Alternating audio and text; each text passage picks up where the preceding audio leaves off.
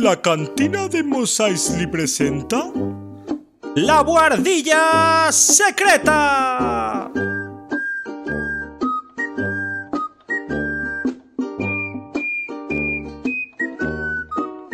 Un podcast para gente del Imperio y también de la Alianza Rebelde. Dejadlo todo y subíos a nuestra nave, porque en unos segundos arrancamos. Hola, buenas, ¿qué tal? Bienvenidos a nuestra guardilla, la guardilla secreta. Programa ya número 10. Madre mía. La verdad es que no, no pensábamos llegar tan lejos cuando empezamos esta aventura y estamos súper contentos de, de haber llegado ya al décimo programa. Y al igual que en el primer programa trajimos a nuestro invitado y colaborador de lujo, Ferran, con nosotros, pues en el décimo no podíamos ser menos, ¿no? Entonces tenemos aquí también a nuestro amigo Ferran. ¿Cómo estás, Ferran? ¿Qué tal, Manel? Pues muy bien. Súper contento de, de, volver para el, para el número redondo. ¿Qué te parece 10 programas ya, eh? Joder, yo no me... Bueno, sí me lo esperaba porque si una cosa tienes es la constancia. Por no llamarlo pesadez. Pero sí, sí. Nada, esperemos que esto sea eh, una buena señal ya y, y que sí. un día nos quite esto de pobres, Ferran.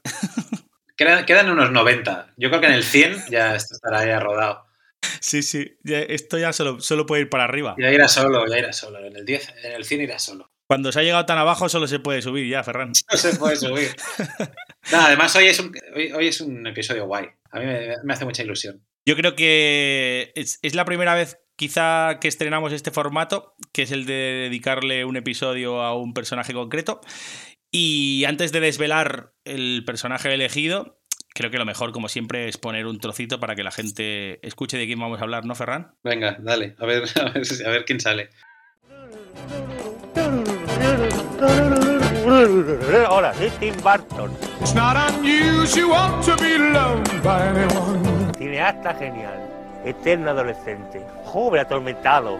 Ay, ay. Bueno, que ya no soy tan tan joven, porque tengo 47 añazos, o sea que no soy ningún nene. ¡Ah! Tim Burton. Bueno, pues yo creo que la gente ha podido adivinar ya de quién vamos a hablar, Ferran. Sí, sí. Además de que porque lo habrán leído en el título cuando hayan pinchado en el podcast, pues ahí lo acaba de decir Joaquín Reyes, Tim Burton, ¿no? Vaya. Eh... Ya está genial.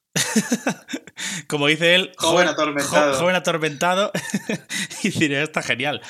La verdad es que no, él no se puede definir mejor él mismo. Eh, sin duda es, es, un, es un director y un personaje que que nunca deja indiferente, ¿no? O te gusta mucho o no te gusta nada, ¿no? A veces no son, no son medias tintas con este hombre, Ferran.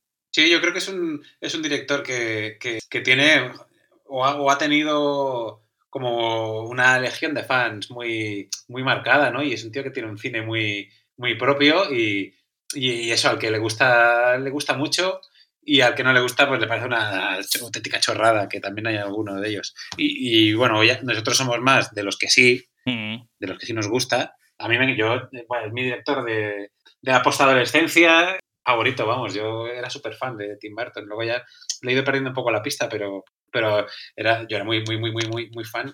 Y, y es un tío con un estilo muy marcado. Y bueno, pues como pasa con esta gente, o te gusta o no te gusta. Pero yo creo que nosotros somos de los que sí nos gusta. Mm aunque sabemos reconocer, como dice el nombre del podcast, que es un personaje con, con luces y sombras, ¿no? Sí, de hecho, lo vamos a titular como películas que nos han gustado más o que nos han gustado menos y tal. Al final son luces y sombras, ¿no? Dentro del baúl de Tim Burton, ¿no? Sí, vamos a elegir pues las que algunas de nuestras favoritas y algunas, digamos, de nuestras menos favoritas también, pues para, para jugar un poco, ¿no? Para claro. hacer un poco de debate. ¿Vas, ¿Vas, a explicar lo del baúl de Tim Burton o lo vamos a dejar para otro programa, Ferran? Bueno, yo, es que yo tenía una web que, de, sobre Tim Burton que se llamaba El Baúl de Tim Burton. O sea, tan fanera que, te, que, que, que tenía una web y joder, funcionaba Porque bastante bien, tenía un foro y tal. Y llegamos sí, sí. A, a, sortear entradas cuando se reestrenó Pesadilla antes de Navidad en 3D y tal. Hicimos un concurso y tal. Y tenía un foro que tenía bastante activo y tal. Y Sí, sí. no, no, eh, fan a tope. Y Cuando en el instituto nos enseñaron a hacer páginas web, fue lo primero que hiciste, Ferran. sí, yo creo que ya, ya de ahí salió, sí, sí, con el Dreamweaver y con el blog de notas en la época. Me casqué una web de Tim Burton que, pues, con sus críticas. Y sí, sí, llegó. Pues, Bueno. yo, qué sé, yo creo que la última, la última peli que puse fue la de Sweeney Todd, que yo creo que es del 2007 o así. Igual llegué un poco más hasta el estreno de Alicia en el País de las Maravillas así. Imagínate. Sí, sí, tenía, si alguien, igual alguien nos está escuchando que estaba en el foro o algo, eh, pues un saludo desde aquí y que me perdone porque lo, lo dejé morir sin dar ninguna explicación. Bueno, a veces la vida es así. La vida te lleva por otros caminos, sí. Y las pelis de Tim Burton también, ¿eh? yo creo. Sí, sí, sí, sí. Bueno, yo creo que eso, ¿no? Como, como todo, al final tienes pelis que te gustan más, que te gustan menos, pero yo creo que mm, el estilo y la marca ¿no? de Tim Burton es inconfundible y al final eh, es lo que hablábamos. A la gente que le gusta y demás, pues eh, eh, es súper fan porque, porque tienes ese sello ¿no? particular y a las que no, pues claro, Sí, yo, no le gusta. sí, es una marca que yo, yo creo que se ha ido disolviendo un poco con el tiempo, pero bueno, eso ya lo iremos hablando a medida que, que haya- vayamos viendo las pelis que, que traemos. Pues sí, vamos, ¿empezamos ya con tu primera o qué, Ferran? Venga, pues yo, si quieres, os traigo una luz y una sombra Muy de bien. Tim Burton. Si quieres, empezamos con la luz, ¿no? Pues venga, una empezamos. buena peli. Empezamos con la luz. ¡Corten! Ha salido perfecta. ¿Perfecta? ¿Sabe usted algo sobre el arte de la producción cinematográfica? Me gustaría pensar que sí. He conocido a Bela Lugosi. Creía que estaba muerto. El ataúd más incómodo en el que he estado en mi vida. No, está vivito y coleando. ¡Dentro, platillo volante! Consígueme travestis. Necesito travestis. Y estás deslumbrante, es lo que quieren. Quieren profesionalidad, nada de locazas, pero sin perder el toque femenino. ¿Qué clase de película es? Brutal, ¿eh? Sí, sí. Pues, pues la, la película es eh, Ed Wood. Es una peli de, de 1994 con eh, algo que se va a repetir, yo creo que es una película con Johnny Depp. Porque es como... Lo raro es las pelis de Tim Burton que, que, que- que no está Johnny Depp. El director de casting de las películas de Tim Burton lo tiene fácil. Es como, bueno, vamos a llamar a Johnny Depp y si no ya... Si Johnny Depp no puede, ya... Ya vamos a seguir con la lista. Pero De hecho- siempre es Johnny Depp. Hay un chiste que, que, que dice, ¿no? Eso, que está más tranquilo que, que Johnny Depp en un casting de Tim Burton, ¿no? Sí, exacto. Sí, Pues- sí, tiene, ya, ya va con todo ganado. Y pues eso, Johnny Depp haciendo de, de Ed Wood, además están pues Sarah Jessica Parker, está Bill Murray por ahí, eh, y está sobre todo Martin Landau con un papelazo Uf, que, que le, que, qué grande. Bueno, le hizo merecedor del Oscar en, en ese año. Que Tim Burton es un tío que, que tenga las estanterías llenas de Oscars. Sí, sí que siempre pues no Ra- rasca algo de las partes más artísticas, ¿no? De Sí. vestuario y todo esto, pero aquí el, el Martin Landau se llevó el Oscar a Mejor Actor Secundario y Rick Baker, el, el, maquilla- el maquillador, se llevó el, el premio a Mejor Maquillaje por, por convertir a Martin Landau en, en Bela Lugosi, que es el, el actor que, que encarnaba Drácula, al ¿no? primer Drácula de los años 30, sí. Pues, eh, bueno, Ed, Ed Wood, para el que no lo sepa, es, está considerado o ha estado considerado durante mucho tiempo como el peor director de, de cine de, de la historia. Mm. Entonces, esta, esta película pues describe un poco, es un, es un biopic un poco a su manera de, de la vida de este director, y de la, y de la relación que, que tuvo con Bela Lugosi, que es el, el, pues eso, el actor que, que interpretó al Drácula clásico en los años 30 y 40 y que en, en los años 50, que es cuando Ed Wood hizo sus películas, el señor estaba, pues bueno, había, estaba como encasillado en, en películas, en las películas de, de, Drácula, ya las películas de terror de la Universal estaban de, de capa caída y el tipo entró pues en, en, en adicciones y acabó como, como defenestrado y Ed Wood lo rescató para sus películas, que eran películas que, a ver, que, que yo he visto alguna y, y pues son de esas que de tan malas, de tan malas son buenas. De serie B un poco, Pero, ¿no, Ferran? Sí, y, y, y menos. Y C. O sea, era, sí, sí, y Z.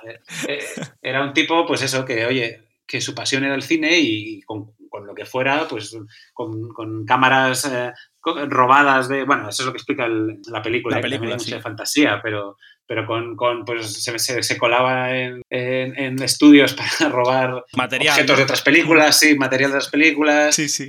Robaba planos de Bela Lugosi que luego metía en, en películas que no, y sin venir a cuento. ¿eh? Murió Bela Lugosi durante el rodaje de una de las pelis y luego lo, lo sustituyó por, por, por un, tipo tapándose la cara con la, con la capa. Eh, o sea, un, un tipo totalmente de, demencial y un poco jeta, porque se aprovechó un poco de, Sí, pero- Lugosi, que era un tío que, que ya, no, ya, no, ya no tocaba. También un poco enternecedor, ¿no, Ferran? Porque, porque al final lo hacía todo Sí, entonces- no, no para lucrarse, sino por, por- porque amaba ¿no? el cine y es, es como, es como un, un bonito homenaje también ¿eh? el, el que hace Sí, lo- Tim Burton, ¿no? Sí, lo guay de, de la peli es que Tim Burton pilla un personaje como este y, y le, y bueno, le mira el lado positivo, ¿no? Que es pues, pues, un amor por el cine alucinante, un, un positivismo por, sacar las cosas adelante, que, que no- yo no creo que sea un- una, bi- una biografía como 100% realista, No. de hecho hay, hay ahí un encuentro con Orson Welles y, y hay como cosas muy idas de... Se monta, Ficción, pues, una, hay un poquito de ficción. Sí, sí, sí. Pero como bueno, jo, es esta frase tan dicha, ¿no? De un canto de amor al cine. Pues es un poco eso, ¿no? Al, al- al hacer películas y, y, pues al perseguir los sueños y tal. Y es una película que um, para mí es una rareza en realidad en la filmografía de Tim Burton, al menos hasta el, al menos hasta el momento en el que se estrenó, que es en el 94. Tim Burton venía de hacer pues eh, La gran aventura de Pee-wee, Beetlejuice, Batman, Eduardo Manos Tijeras, entonces La pesadilla antes de Navidad, que aunque no la dirigió él, bueno, también era como una cosa suya. Batman vuelve y luego hizo esta. Entonces era muy, muy centrado en el cine fantástico de Tim Burton, todos sus personajes eran como personajes, pues eso, eh, fantásticos, ¿no? Batman, Beetlejuice, Ujú. eh, etcétera. Y de repente el tío se desmarca con, con una película biográfica en blanco y negro, además, que es, que es toda en rodada en blanco y negro, sobre el cine de los 50 y tal, y yo creo que la gente no la acabó de recibir. Bueno, de de hecho fue un fracaso, yo creo que fue el primer fracaso de taquilla como mínimo de Tim Burton, pero, pero ojo, para mí es de sus mejores películas, si no la mejor. Ojo, eh, Cinematográficamente, igual es la mejor de todas, porque joder, blanco y negro y, y la- los, actores están súper bien dirigidos. Tiene un. o sea, Johnny Depp está súper bien como, como Ed Wood. O sea, te lo, que- o sea, eso es, es, es- otro. O sea, no es Johnny Depp, es, es, es Ed Wood. Es- está súper bien. Y Martin Landau lo borda como, como, como Bela Lugosi. Y la peli tiene un rollo, un sentido del humor, que es una cosa que, que tienen todas las películas de Tim Burton, o casi todas, al menos hasta cierta época, tienen un sentido del humor eh, un poco ligado a eso que decíamos de o, o lo odias o te encanta. Mm. El sentido del humor este de, de, de Ed Wood, que bueno, ya hablaremos luego también con otra de las películas que traes. Mm. Ay, Ed Wood, de, de Tim Burton, es Tim muy, Burton. muy suyo. Y, y aquí en, en Ed Wood, joder, tiene un, es un sentido del humor con Bill Murray, con, con toda la... El, el grupo este de, de secundarios que rodea Ed Wood, que es, eh, a mí me, yo me, me troncho, a mí me parece, me parece un peliculón. Para Yo- mí, de, de las, de las mejores películas. ¿no? Yo creo, Ferran, digo que, que, si, que si te la tomas como muy en serio la peli, ¿no? Pues desluce más, ¿no? Pero si la ves con un poco con, con las gafas que intenta también transmitir la, eh, el director y también el- los actores un poco también, ¿no? Y el papel de, de este director fracasado, ¿no? Que es Ed Wood, pues yo creo que, que la- si, si la ves con esos ojos, yo creo que la, que la peli es, es increíble porque la historia es súper bonita Sí. y, a- y aparte que, que tiene un montón de cosas súper chulas, ¿no? Que te sorprenden y tal. Y, y yo creo que, aparte de entretenida, es que eh, es- tiene un mensaje detrás, ¿no? De, para toda esa gente también que, que, que son fracasados, entre comillas, ¿no? En, en sus, en sus eh, sectores, el, el que sea y tal, de, de- de la vida o en sus momentos de, de la vida y tal, ¿no? Pues que, que tiran adelante y hacen lo que le- les gusta porque, porque lo aman y es lo que quieren hacer, ¿no? Sí, es una peli que, que, bueno, que te dice que, oye, que igual lo, más importante no es el, no es el resultado final, sino, joder, lo que, o sea, disfrutar por el camino, ¿no? Ya Claro. es de esas pelis que, que sales de verla y dices, hostia, pues esto que yo quiero hacer, ¿no? Pues, pues voy a hacerlo, aunque no sea el mejor. Y, y es muy buena, y es una, es una muy buena comedia, para mí es la mejor comedia de, de- de Tim Burton y una peli que mucha gente, pues al, al ser así, es como de las películas más diferentes de, de Tim Burton en cuanto a, pues que igual no, es- no está tan centrada en el fantástico y tal, pero es una maravilla, es una película maravillosa. Para mí sigue siendo cinematográficamente su mejor peli seguramente y, y de esas que, que, es que a mí me encanta verla tantas veces como, como, como pueda porque es un peliculón. Súper recomendada y súper luz. Si vamos de luces y sombras, esta es en la parte, en la parte más luminosa. Para mí es, es, es top 5 de, de Tim Burton. Y, y bueno, eso, si, si hay mucha gente que, que igual no la conoce también porque esa peli ya tiene ya, pronto va a tener 30 años. O sea que, Sí, porque es del Que, bueno, es una 94, peli que- ¿no, Ferran? Sí, es del 94. Ha ido, es que Tim Burton lleva una, tres décadas el tío haciendo, haciendo cosas. Y, y yo que es- creo que es una peli que está, es interesante de descubrir. Además, está, está como la hizo para, para lo que en el momento era Touchstone, que era la división como adulta de Disney, pues está en. Disney Plus. O sea que, que yo la recomiendo que quien, quien esté con, en Disney Plus que la, que la recupere porque va a pasar un buen rato. Y además, ya si te puedes conseguir de manera, digamos, fraudulenta, porque esto no está editado en ningún lado, las originales de Ed Wood y puedes hacerte una sesión doble, es, eh, es muy recomendable porque hay, hay escenas que, que las, la película te enseña cómo se grabaron algunas de las escenas que luego acaban en las películas de Ed Wood y es un pack muy, muy guay. Que las películas de Ed Wood yo creo que son, se pueden ver, no son tan malas. Eh, que hay, eh, eh, bueno, es el director como de la considerada película más mala de la historia, que es Plan 9 del Sí. espacio exterior, y en, en- en la película sale el rodaje de la película y el estreno y tal, que él se piensa que va a ser su, su gran obra. Y ver las dos pelis, una después de otra, en una sesión doble, es una experiencia muy guay. Yo lo he hecho y, y es muy recomendable, está muy, muy, muy, muy bien. ¿Por cuál empiezas? O sea ¿Por, la- que- por la más antigua, por eso o qué? Eh, hostia, buena pregunta. No, yo creo que ah, te miras Ed Wood y, y- y te, te piensas. Lo primero es ver Ed Wood y luego dices, vale, esto es una exageración. Tal. Y luego ves la película real y es como, no, no, es que el tío tiene la cara dura de que se le ha muerto Bela Lugosi y sale un tipo tapándose la cara toda la peli haciendo que es Bela Lugosi. Y no es Bela Lugosi claramente porque es que ni el pelo se parece. Y, uno sale un muerto de un cementerio y se cae la, lápida. O sea, es, es- sí, sí, Ed Wood y luego eh, Plan 9 o Glenn or Glenda, que es otra de las pelis que aparecen. Y es una maravilla. Y disfrutar de las actuaciones, sobre todo de Martin Landau y de Johnny Depp, que están inmensos. O sea que eh, súper recomendada. Qué guay. Sí, a mí también me gusta un montón, ¿eh? Además que creo que antes pasaba también, aunque a nivel de críticas y a nivel de, de recaudación no fuera, pues eso, ¿no? Su gran película en ese sentido. Luego después yo creo que, mm, que la gente se, se fue dando cuenta un poco también de lo que fue la peli en realidad, ¿no? De hecho, por eso fue nominada a muchos premios, además del Oscar. Entonces, bueno, creo que tiene ahí su reconocimiento también, ¿no? Sí, sí. Es, yo creo que el tiempo la está poniendo en su sitio. Es un, es un peliculón. Y luego, bueno, además viendo lo que, joder, viendo, lo que vino después eh, de Tim Burton, que dio de sí. es- Esto es un, vamos, ojalá más pelis como esta, eh, esta época de ahora de Tim Burton. Ya, ya quisieran, nos daríamos con un canto. Un caramelo esto ya, Ferran. Exacto. Esta, eh, pues sí, esta, esta es mi primera eh, luz, digamos, pero toda luz tiene su sombra. Y es Vale, la siguiente película que, que vamos a hablar. venga. Contarán la historia y algunos dirán que solo fue una invención de un humano que llegó de las estrellas y cambió nuestro mundo.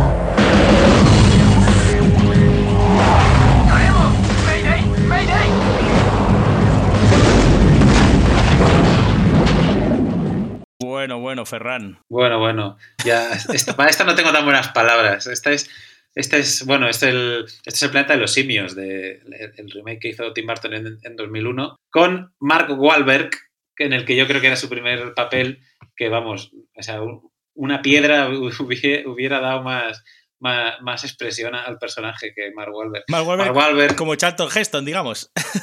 Sí, sí, sale también, claro, claro, hace papel que, bueno, no es exactamente porque es una, no es un bueno, sí es una...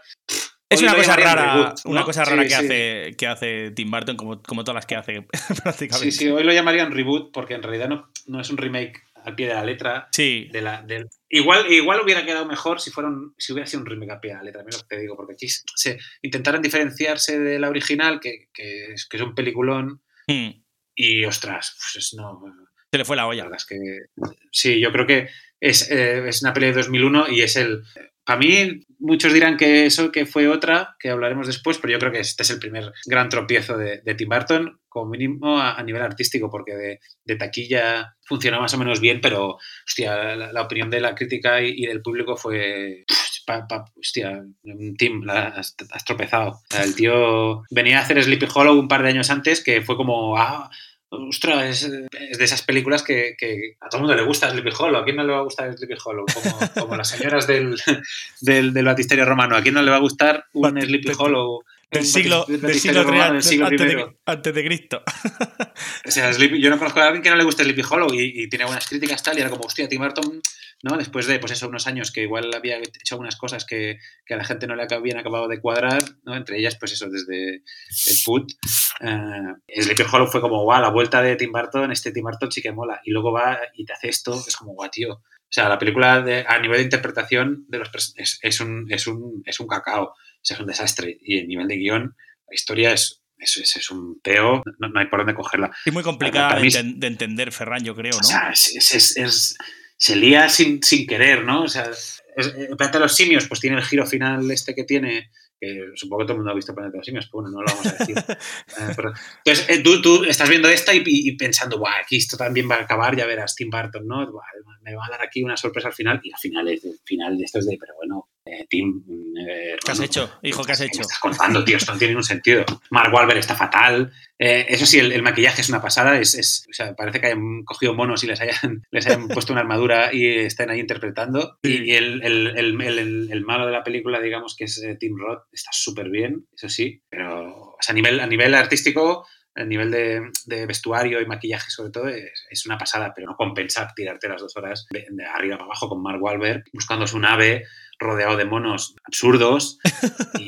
Y, es una, y mira que es una peli que yo, ya te he dicho, ¿eh? que, que yo era súper fan de Tim Burton y tal. Y, y yo esta peli, pues cuando salió, la fui en el- a ver en el cine, me la compré en DVD. Y bueno, pues yo tenía 15 16 años y bueno, pues está bien, no está tan mal, tal. Pero vista hoy en día, esto no, no hay por dónde cogerlo. O sea, para mí es el primer, el primer eh, resbalón de, de Tim Burton Mm. y, y- y era, era un poco, y vis- vi- vista la carrera posterior de Tim Burton, para mí era un poco una señal de, "Eh, chavales, cuidado que soy capaz de, de lo De mejor, hacerlo pero peor, ¿eh? lo peor. Sí, sí, cuidado que, que yo no soy garantía de nada. Y- En plan de, cuidado que todavía no lo, habéis- no lo habéis visto todo todavía, ¿eh? no lo he visto todo de lo que puedo dar, sí, sí, no, no. O sea, ve- veníamos de, pues de, ¿no? de Tim Burton en los 90, o sea, los 90 de Tim Burton, joder, lo, lo- lo petó, ¿no? Igual con una carrera, luego, luego igual ya, ya hablamos de un poco más de esto, más detenidamente, pero, pero jope, en los 90 Tim Burton encadenaba un peliculón tras otro, al menos si, si eras de los que te molaba su, su rollo. Luego hay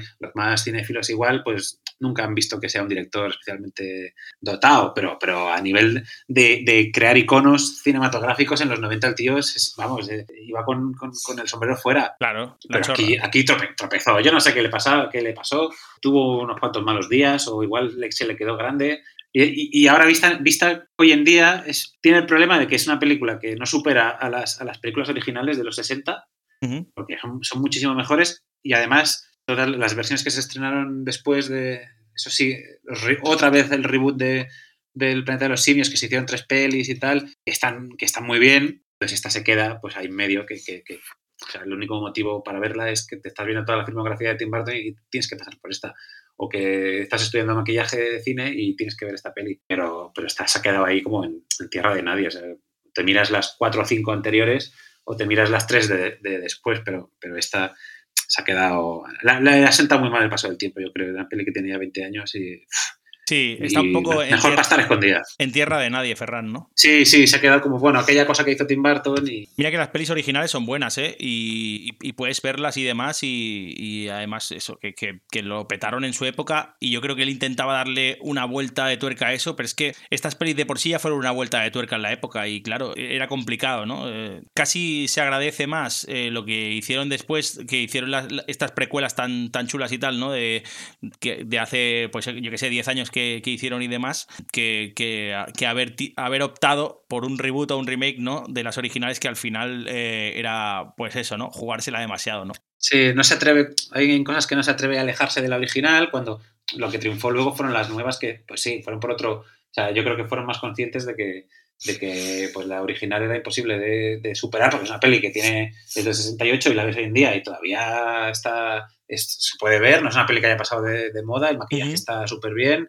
la- el, el guion es, es- es chulo, no sé, es una película de aventuras buenísima. Pues esto que se quedó, por lo que tú dices, en tierra de nadie, yo creo que es una pena y, y yo lo marco como el primer el primer traspiés de, de Tim Burton, que luego ya se, sí se recuperó en, en- con varias películas a lo largo de los 2000, pero, pero luego ha demostrado que, que también es capaz de hacer estas cosas que, hostia, Tim Burton, haberte las ahorrado. Sí. Bueno, Estas son mis primeras luces y sombras, Manel. genial. Pues me, me Una de cal y parece, otra de arena. me parecen dos muy buenas opciones para empezar. Y yo ahora, después de una bajona como esta, tengo que subir un poco esto, Ferran, para arriba. Entonces, eh, creo que la que traigo Venga, yo os gustará. Pero bueno, pongo un cachito a ver. Al contar la historia de la vida de mi padre, es imposible distinguir entre los hechos y la ficción, entre el hombre y el mito. Lo mejor que puedo hacer es contarla tal como él me la contó a mí. Si hay algo que se puede decir sobre Edward Bloom, Era que estaba destinado a hacer cosas enormes. Bueno, os traigo una pedazo de luz para mí, ojo, cuidado de lo que voy a decir, Ferran, pero para mí la luz más grande que tiene Tim Burton en toda su filmografía que, eso se puede debatir, ¿no? De hecho, contigo el primero, pero para mí es, con, la que, con la que más he disfrutado y, la que más, más cosas me ha despertado dentro, que es sin duda Big Fish, una peli de 2003 que ahora os explicaré unas cuantas anécdotas de la peli, pero, pero para mí es una pedazo de peli, es una, es una peli súper completa y luego después creo que todo lo que hace lo hace bien. Para mí es un, cuento súper bien explicado y a la vez es como la historia de una reconciliación entre el padre y su hijo, ¿no? Y, también a la vez eh, una especie de leyenda o un cuento de ficción y fantasía, ¿no? Un poco también. Entonces, claro, es todo eso dentro de una película es, la verdad es que es muy, es muy chula de ver. Yo la disfruto un montón siempre que la veo y la verdad es que eh, recomendadísima la peli porque es súper chula. La peli eh, está interpretada por Iwan McGregor, que como casi todo lo que hace, eh, a excepción quizá de su, última serie como Obi-Wan, que a la gente no le gusta demasiado, casi todo lo que hace lo hace muy bien, la verdad. Luego Albert Finney, que es, que es el que hace, digamos, el padre que explica un poco la historia, que es, que es, increíble también el papel. Eh, luego Billy Kudrup, que es el hijo y tal, un poco despechado, ¿no? De este padre también aventurero, que es Edward Bloom. Y, también aparecen Jessica Lange, Marion Cotillard, ¿no? Alison Bloma, Steve Buscemi, como no, Elena Bohan Carter. Y aquí ya estaba. Es justo la película de. Es la siguiente película después de Planeta de los Simios, Big Fish. Y a mm. partir de aquí ya. Elena Bohan Carter fue una fija hasta. Bueno, hasta que. Es para siempre. Hasta que se, hasta que se separaron. y ahí ya dejó de contar con ella, pero. Pero sí, sí, ya a partir de aquí Elena Bohan Carter por un tubo. Aparece también el gran Danny DeVito, haciendo, que luego también, luego también lo explicaremos, pero haciendo de director de circo, que es un papel que le gusta mucho.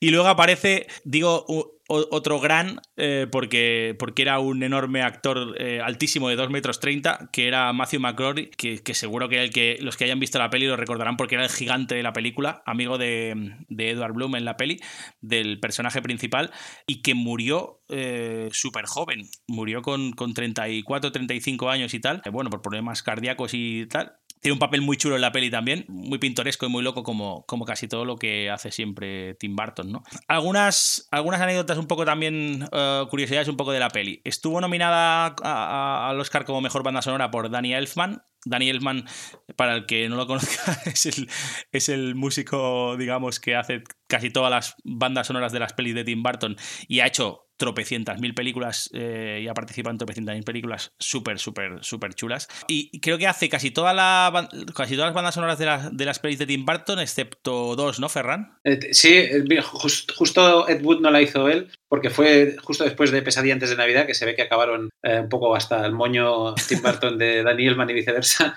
y se dieron un, tiempecito como hacen algunas parejas. Y, Ed Wood no la hizo, Daniel Elfman la hizo Howard Shore, que años después había El Señor de los Anillos eh, y, la otra es Sweeney Todd, que, bueno, es un musical eh, sobre el barbero asesino. Mm. Y, eh, como es un, bueno, es un musical que ya existía en Broadway, pero o sea, la música ya estaba hecha, o sea, que no la hizo Danny Elfman. Pero que yo sepa, todas las demás ahí han estado, estado ahí fichando. Otro como Johnny Depp, es que Tim, Burton tiene ahí su. Como Ed Wood, un poco, es que hay un poco de paralelismo, tiene ahí su séquito de, de frikis que, que, van con él a todas partes. Y bueno, Elena Bonham Carter, Johnny Depp y Daniel Mann, yo creo que son el trío Calavera, vamos, no hay película de... y, y, mucha parte de culpa de la, de la identidad de las películas de Tim Burton es de la música de Daniel Elfman, porque la verdad es que se juntaron el hambre con las ganas de comer, sí, sí. son el uno para el otro. Es que eh, bueno, por, por, una curiosidad de Daniel Fan, eh, deciros que ha hecho hasta, hasta la introducción de la, la serie de Los Simpsons y tal, en los 90, o sea que... Sí, la, la, sintonía de Los Simpsons es, de, es de Daniel Elfman. Sí, sí, o sea, la,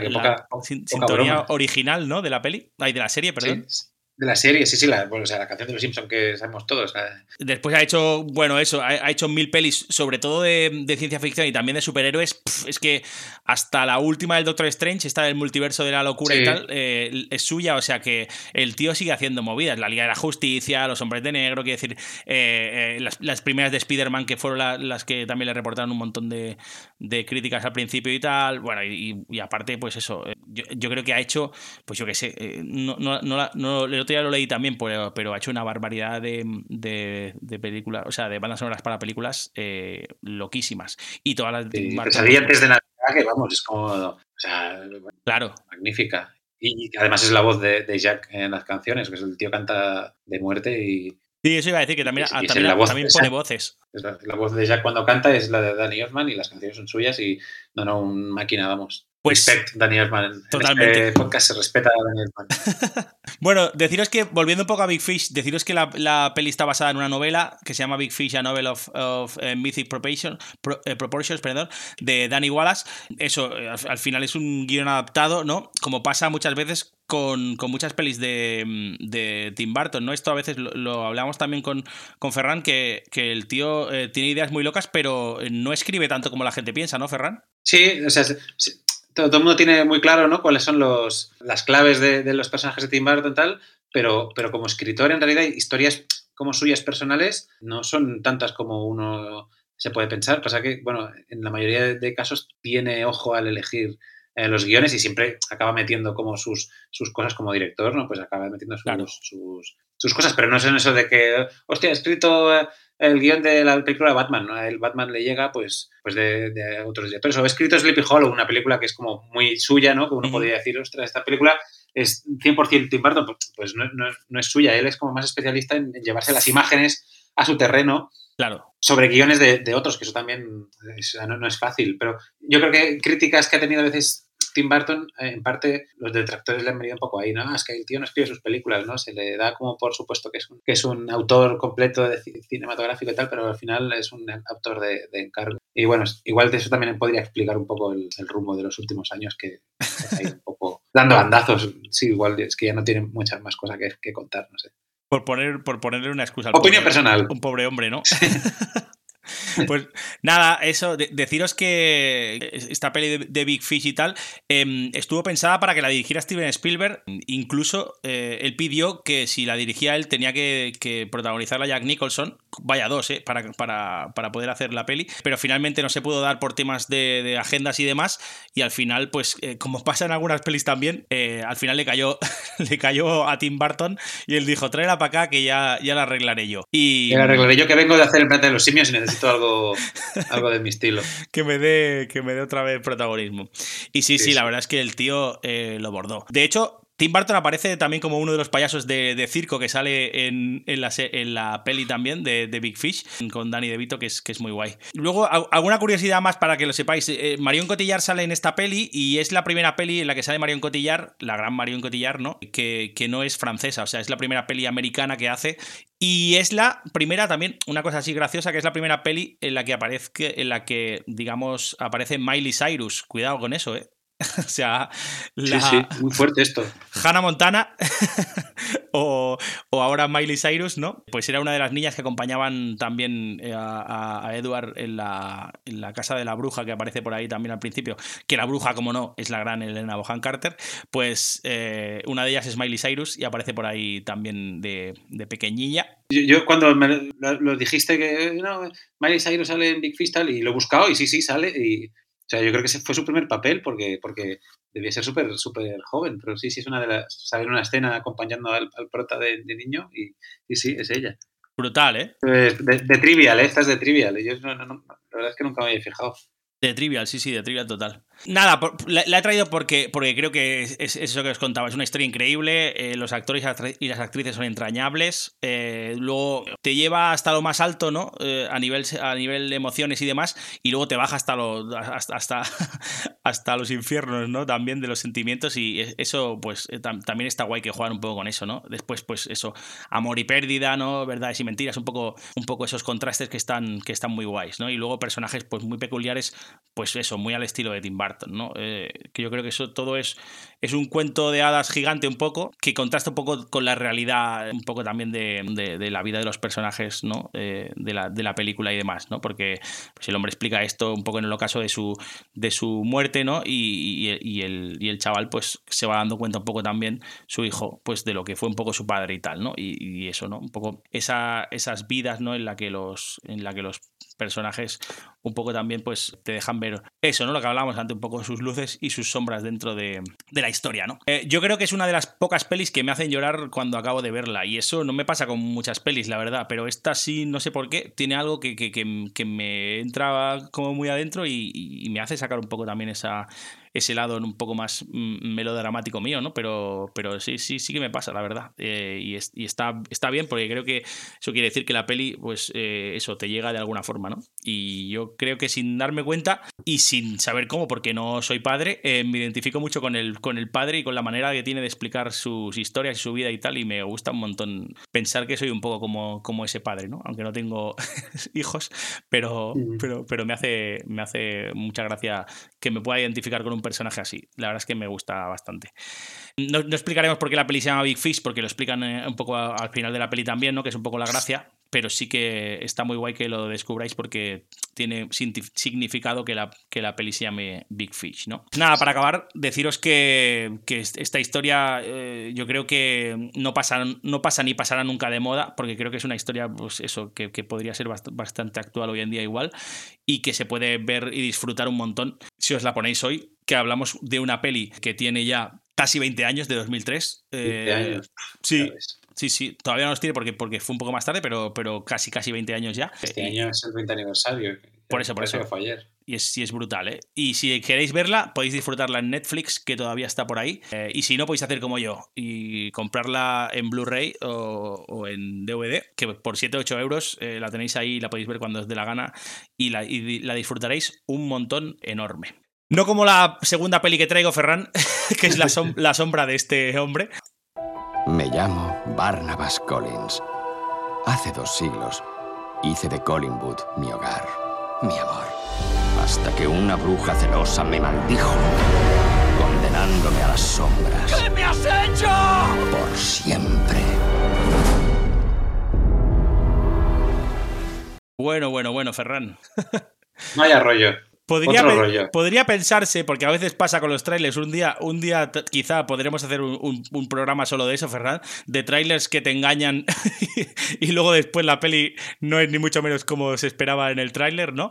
Eh, que nos ha pasado con algunas. Y esta es un buen ejemplo de ello. Eh, es la peli Sombras Tenebrosas, que yo creo que como sombra eh, no puede haber una, una sí, peor que esta. como anillo al dedo al tema, al tema de hoy. Totalmente. Es una vaya peli... rollo, es un vaya rollo de peli. Es una peli que puede, puede pensarse, ¿no? Por, por, el tipo de peli que es, que es un, pues eso, ¿no? Una peli de, de, terror, o al menos yo que sé, de suspense, ¿no? Un poquillo y tal, pero nada más lejos de, la realidad. Es una especie de comedia muy mala, eh, con, con, con, toques, intenta tener toques de estos de, terror porque, porque la peli surge de una adaptación eh, cinematográfica de una serie de televisión que se hacía a, a mediados de los 60 y tal en Estados Unidos, que se llamaba Sombras en la Oscuridad, y un poco la peli pues quiere hacer un poco un homenaje ¿no? a, esta, a esta serie. Pero es que la, la serie sí que tenía toques de, de, de, terror un poco también. Pero es que está, uff, es que no hay, no hay por dónde cogerla, la verdad. ¿eh? La peli solo, solo, digo solo, ¿eh? porque la gente puede pensar, hostia, es que es una peli vieja que estás trayendo y tal. La peli solo tiene 10 años. O sea, tiene 10 años, pero, pero parece que tenga 50, la verdad. Porque, porque la peli, la verdad es que no, no tiene eh, nada donde agarrarse de decir, bueno, pues mira, es un rollazo. la, la, puedo ver por esto o por, o por, esto otro, ¿no? El elenco de actores nos sorprenderá. Johnny Depp y Elena Bohan Carter. No y la música de. Y, y, la música de Danny Elfman, One More Time. Vaya. Sorpresa, sorpresa. Cayó la sorpresa. Nadie, nadie, pensaba que podía tirar por ahí. Pero es que luego aparece otra vez eh, Michelle Pfeiffer, ¿no? Pfeiffer, Des, sí. de, después de las pelis de Batman y tal, ¿no? Que hacía de, de, Catwoman. Que aquí la pobre, pues yo creo que eso, que no tenía a la mujer nada mejor que hacer o necesitaba algo de dinero y dijo, pues méteme donde sea y tal y ya haremos lo, lo que podamos y eso. Y eso, y eso es lo que hizo la pobre. Y luego una actriz que también aparece en algunas otras pelis últimas de, de Tim Burton, que quizá le, le, va muy bien el papel al mundo Tim Burton, que es eh, Eva Green, que es una pedazo de actriz, y aquí hace de loca de los peines totalmente, eh, una mujer que es como la, la, bruja, ¿no? Que hechiza un poco al, al, personaje de, de, Johnny Depp, ¿no? Y entonces, pues, pues eso, eh, después digamos que, que todo acaba eh, dando un giro muy loco, porque en principio empieza la, la peli como si eh, fuera, digamos, eh, siglo finales del siglo XVIII aproximadamente y tal, ¿no? Y pues eso, eh, la, la, loca esta que es como una bruja, que es, que es eh, Angelique, eh, que es Eva Green, maldice un poco a, Barnabas Colin, que es Johnny Depp, y lo que hace pues es, es eso, es convertirlo como, como en, en, un vampiro inmortal, ¿no? Pero es que además lo mete en un ataúd y lo encierra, ¿no? Entonces, a partir de ahí, como 200 años después, principios de los 70, lo, lo, desentierran y entonces empieza todo el show, ¿no? Que casi mejor haberlo dejado enterrar a este hombre porque, porque no la Por el bien de todos. sí, la verdad, es, es, es, brutal. Como, como curiosidad, deciros que es, es, la octava colaboración de, entre Johnny Depp y Tim Burton, lo que te hace ver que quizá 8 es un número excesivamente elevado eh, para, de colaboraciones que yo creo que deberían de acabar, ¿no? Eh, es decir, eh, todo empezó con Eduardo Manos Tijeras, ¿no? El, eh, una peli de la, de la, que no hablaremos hoy. No, pero que es un mega No hablaremos porque se, ya está, por su, se da por supuesto que, que, todo el mundo la ha visto y que a todo el mundo le encanta porque es un, es un peliculón. Claro, es un peliculón enorme. Y además un icono de los 90, Ferran, ¿no? Sí, sí, y que Johnny Depp está brutal. Es que, es que en realidad está súper súper bien para joder. Bueno, ahí empieza y... su papel, sus papeles de travesti empiezan ahí. Yo, Johnny Depp. Yo creo eso, ¿no, Ferran? Que, que, al final estos papeles de a Johnny Depp le van perfectos, ¿no? Sí, de, de tío raro. Eso, lo, los de pintarse, los de ponerse pelos locos, los de hacer. los de, los de sí, ponerse sí, cosas raras y tal. unas tijeras está bien, pero aquí, en esta, joder, a mí no, no me, tampoco me gustó nada.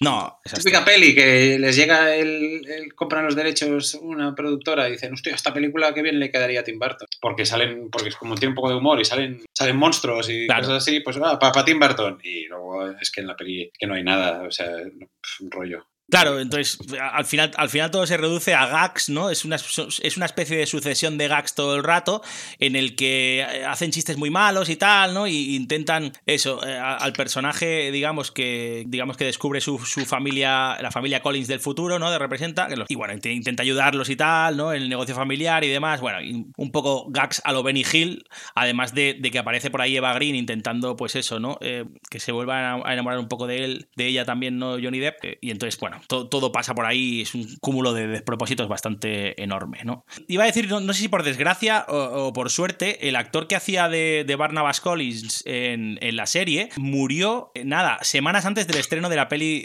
hombre, de, de, esta por, peli. Por suerte no, pobre hombre. Y yo creo que por suerte no, no pudo ver eh, ¿no? esta locura hecha realidad, ¿no? Eh, aunque, aunque el eh, Dan Curtis, que es el creador de la serie, el tío llevaba como, como 10 años eh, hablando con Johnny Depp porque pensaba que era el mejor para el papel y tal, ¿no? Y, y además estaba súper contento con que fuera él y todo el rollo y daba como botes de alegría y tal, ¿no? Pero al final, pues... Sí, claro, pues, porque re recibiría un buen cheque también. Claro, yo creo que nadie, nadie, se esperaba que pudieran llevar a esta serie, ¿no? A, a, al cine, ¿no? Que es, es, lo que al final pasó, ¿no? Entonces, bueno, eh, eso, al final fue todo una serie de, de despropósitos eh, o una serie de catastróficas desdichas, ¿no? Que esa peli hubiera venido mejor a Johnny Depp en vez de a... Eh, sí, otra, pe otra peli que Tim Burton seguro, seguro que estaba en la quiniela, seguro, vamos, porque son estas pelis de... Como sí, de, sí, total, total, que, total. O sea, son pelis tipo Tim Burton que no son de Tim Burton, pero podían serlo. Pero, pero podían serlo. Entonces yo creo que se las ofrecen todas. Y sí. esta dijo que sí. Y Jim Carrey, bueno, no, no, sé cómo le quitó el papel a Johnny Depp ahí, la verdad, pero bueno, eh, se escapó por los pelos. Porque no estaba Tim Burton, sino. Sí, sí, totalmente. Ahí, ahí teníamos a Johnny Depp, sí, sí. Nada, deciros que eso, que, que, que, todo huele un poco a neftalina rancia y es, y es el sello Tim Burton, pero en el, en el modelo más, digamos, marca blanca hacendado, un poco más desfasado y desgastado ya. O sea, es, es ya. Modo 2000, 2010 es, que, sí. es el Tim Burton que ya está de vuelta de todo y, y, va a cobrar el cheque. Yo lo siento, ¿eh? Sí, Porque sí, igual, pues eso, he sido muy fan mucho tiempo, pero en los años, en los 2010 hasta ahora, hostia, poca cosa, tío. Si queréis disfrutar de esto, yo no os lo recomiendo. Pero por suerte, esta vez también por suerte, la peli solo puede verse eh, pagando, ya sea de alquiler o de compra. O sea que, como, como la mayoría de gente no lo va a hacer, está en un montón de, está en un montón de plataformas, pero, pero, solo se puede ver pagando. O sea que nada, yo os recomiendo que en vez de eso, busquéis la, la, serie esta de Sombras en la Oscuridad y tal, que fue de mediados de los 60 y tal hasta principios de los 70, que está mucho más chula y, y es una serie súper súper recomendada si os gusta este rollo terrorífico, un poco, un poco eso, pues de la época, Se entera y tal, eh, que está, está muy guay y le hace un poco también ese, homenaje, ¿no? A, esas pelis, ya series de, de terror que había eh, a principios de los, de los años 40, ¿no? Y demás, en, sobre todo en Estados Unidos. O sea que ahí tenéis un poco también este rollito que, que yo creo que es una peli un poco para olvidar, pero bueno, ya que se hizo, pues, pues la, la tendremos que, que, tener en cuenta, al menos para que la gente no se equivoque. O, o, o, sí, porque vete a saber tú, Ferran, si de aquí 30 años a lo mejor es una peli de culto y estamos aquí eh, nosotros hablando también eh, lo, locuras de la peli. Pero bueno, ya Sí, igual ve. resulta que es buenísima y nosotros somos unos estúpidos, que también podría ser. Eso, a ver. Pero aquí queda, la, aquí, aquí, queda la opinión. Al menos es un anime. La opinión, al menos es un anime. Eso. Dos, dos personas no pueden estar equivocadas. Ahí está. Vale, Ferran, pues vamos con tus, con tus Venga, dos eh, últimas sombras, per, per, perdón, luces y sombras, mejor, ¿no? Venga, sí. Venga, vamos con la luz. Hola. Hola. Lamento lo de ayer. Me surgió un imprevisto. ¡Arde, pequeño mío, arde! No importa, debía volver a casa para dar de comer al gato. Miau. Qué grande. Ya está, ya está todo dicho. Miau. Lo que pues, tú pues, es, muy escuchar, grande, Ferran, es sí, muy sí, grande. Esto, es, esto, es gran, esto es gran, gran reserva.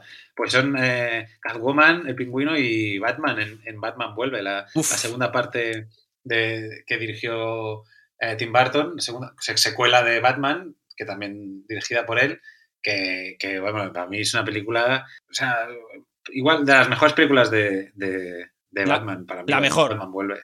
Para mí la mejor, lo siento, Sí, ya, para- ya lo he dicho. Ya, para mí, para mí igual, entre Batman vuelve, Batman y, y yo, mira, pongo todas las cartas encima de la mesa y digo, de Batman, la última con Robert Ojo. Pattinson, esas para mí son las, las mejores. No, yo, Pero- ta- también puedo meter ahí el Caballero Oscuro, ¿eh? también de Christopher Nolan, pero, pero, pero Sí, por, sí. por el tema del Joker y demás también. ¿eh? Pero, pero sí que para mí eh, he de decir que esta peli eh, es mi peli favorita de Batman, sobre todo por el papel de Danny DeVito en El Pingüino. In- increíble papel. Y, y Michelle Pfeiffer de Catwoman, es que ya es que no, van a, no va a haber una Catwoman mejor. O sea, es una peli, o sea, es igual de buena que la primera, pero, pero, pero ti- tiene lo que, lo que, ¿no? Lo que tenían las secuelas en los 90, que es más de todo, ¿no? Es como es el. Terminator 2 de, de, de- de película de Batman. ¿eh? Tiene más, más malos, más eh, bat cosas, ¿no? El traje eh, parece el mismo que la primera, pero está mejor diseñado, tiene un diseño que es una pasada, los efectos, o sea, todo es físico, ¿no? No hay, no hay,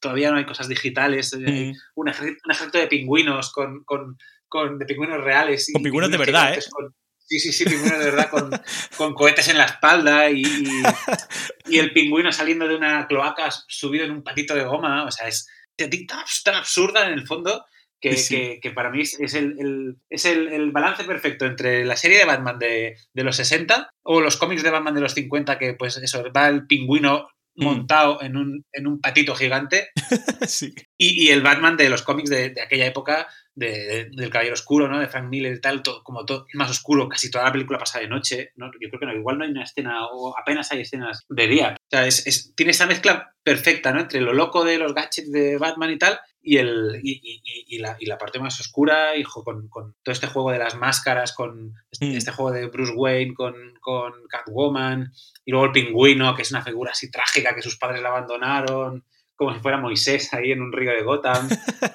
Banda sonora de, de, de Danny Elfman otra vez, pero que se, que se sale. Aquí increíble. Sí, sí. Christopher Walken, que está ahí, que, que, que tú, si tú ves la sí. peli después de unos años, pues dices, hostia, está Christopher Walken haciendo de, de otro villano. Y pues sí, sí, Christopher Walken con un pelo y un, y un traje como de Beetlejuice. Muy loco, rarísimo. Sí, sí, sí, o sea, es una peli súper súper chalada que, que, que, o sea, estaba muy difícil como, como porque la primera de Batman fue, pues durante un tiempo fue la película más taquillera de la historia, fue, y me acuerdo, pues yo ya rondaba, ya rondábamos por este mundo, estrenó Sí. en 89, Sí, sí, y totalmente. yo me acuerdo ver en las noticias hablar de la, de la Batmanía, o sea, lo que se desató, con esa peli fue, fue una locura. Y el tío sí, sí. apostó, apostó, con esta segunda en plan, pues vamos a, vamos a más, vamos a lo, a, a lo loco, ¿no? Y, y decir, tío, Ferran, que yo creo que, que no, no, es descabellado decir que, que Tim Burton re, revitalizó, revitalizó y le dio le volvió a dar vida a Batman en, en el cine y, y, el bueno, quiero decir, el, el imaginario colectivo de, de, finales de los, de los 80, ¿no? O sea que creo que, que él, él, lo consiguió, eso. Coincidió, coincidió que en los cómics estaba pues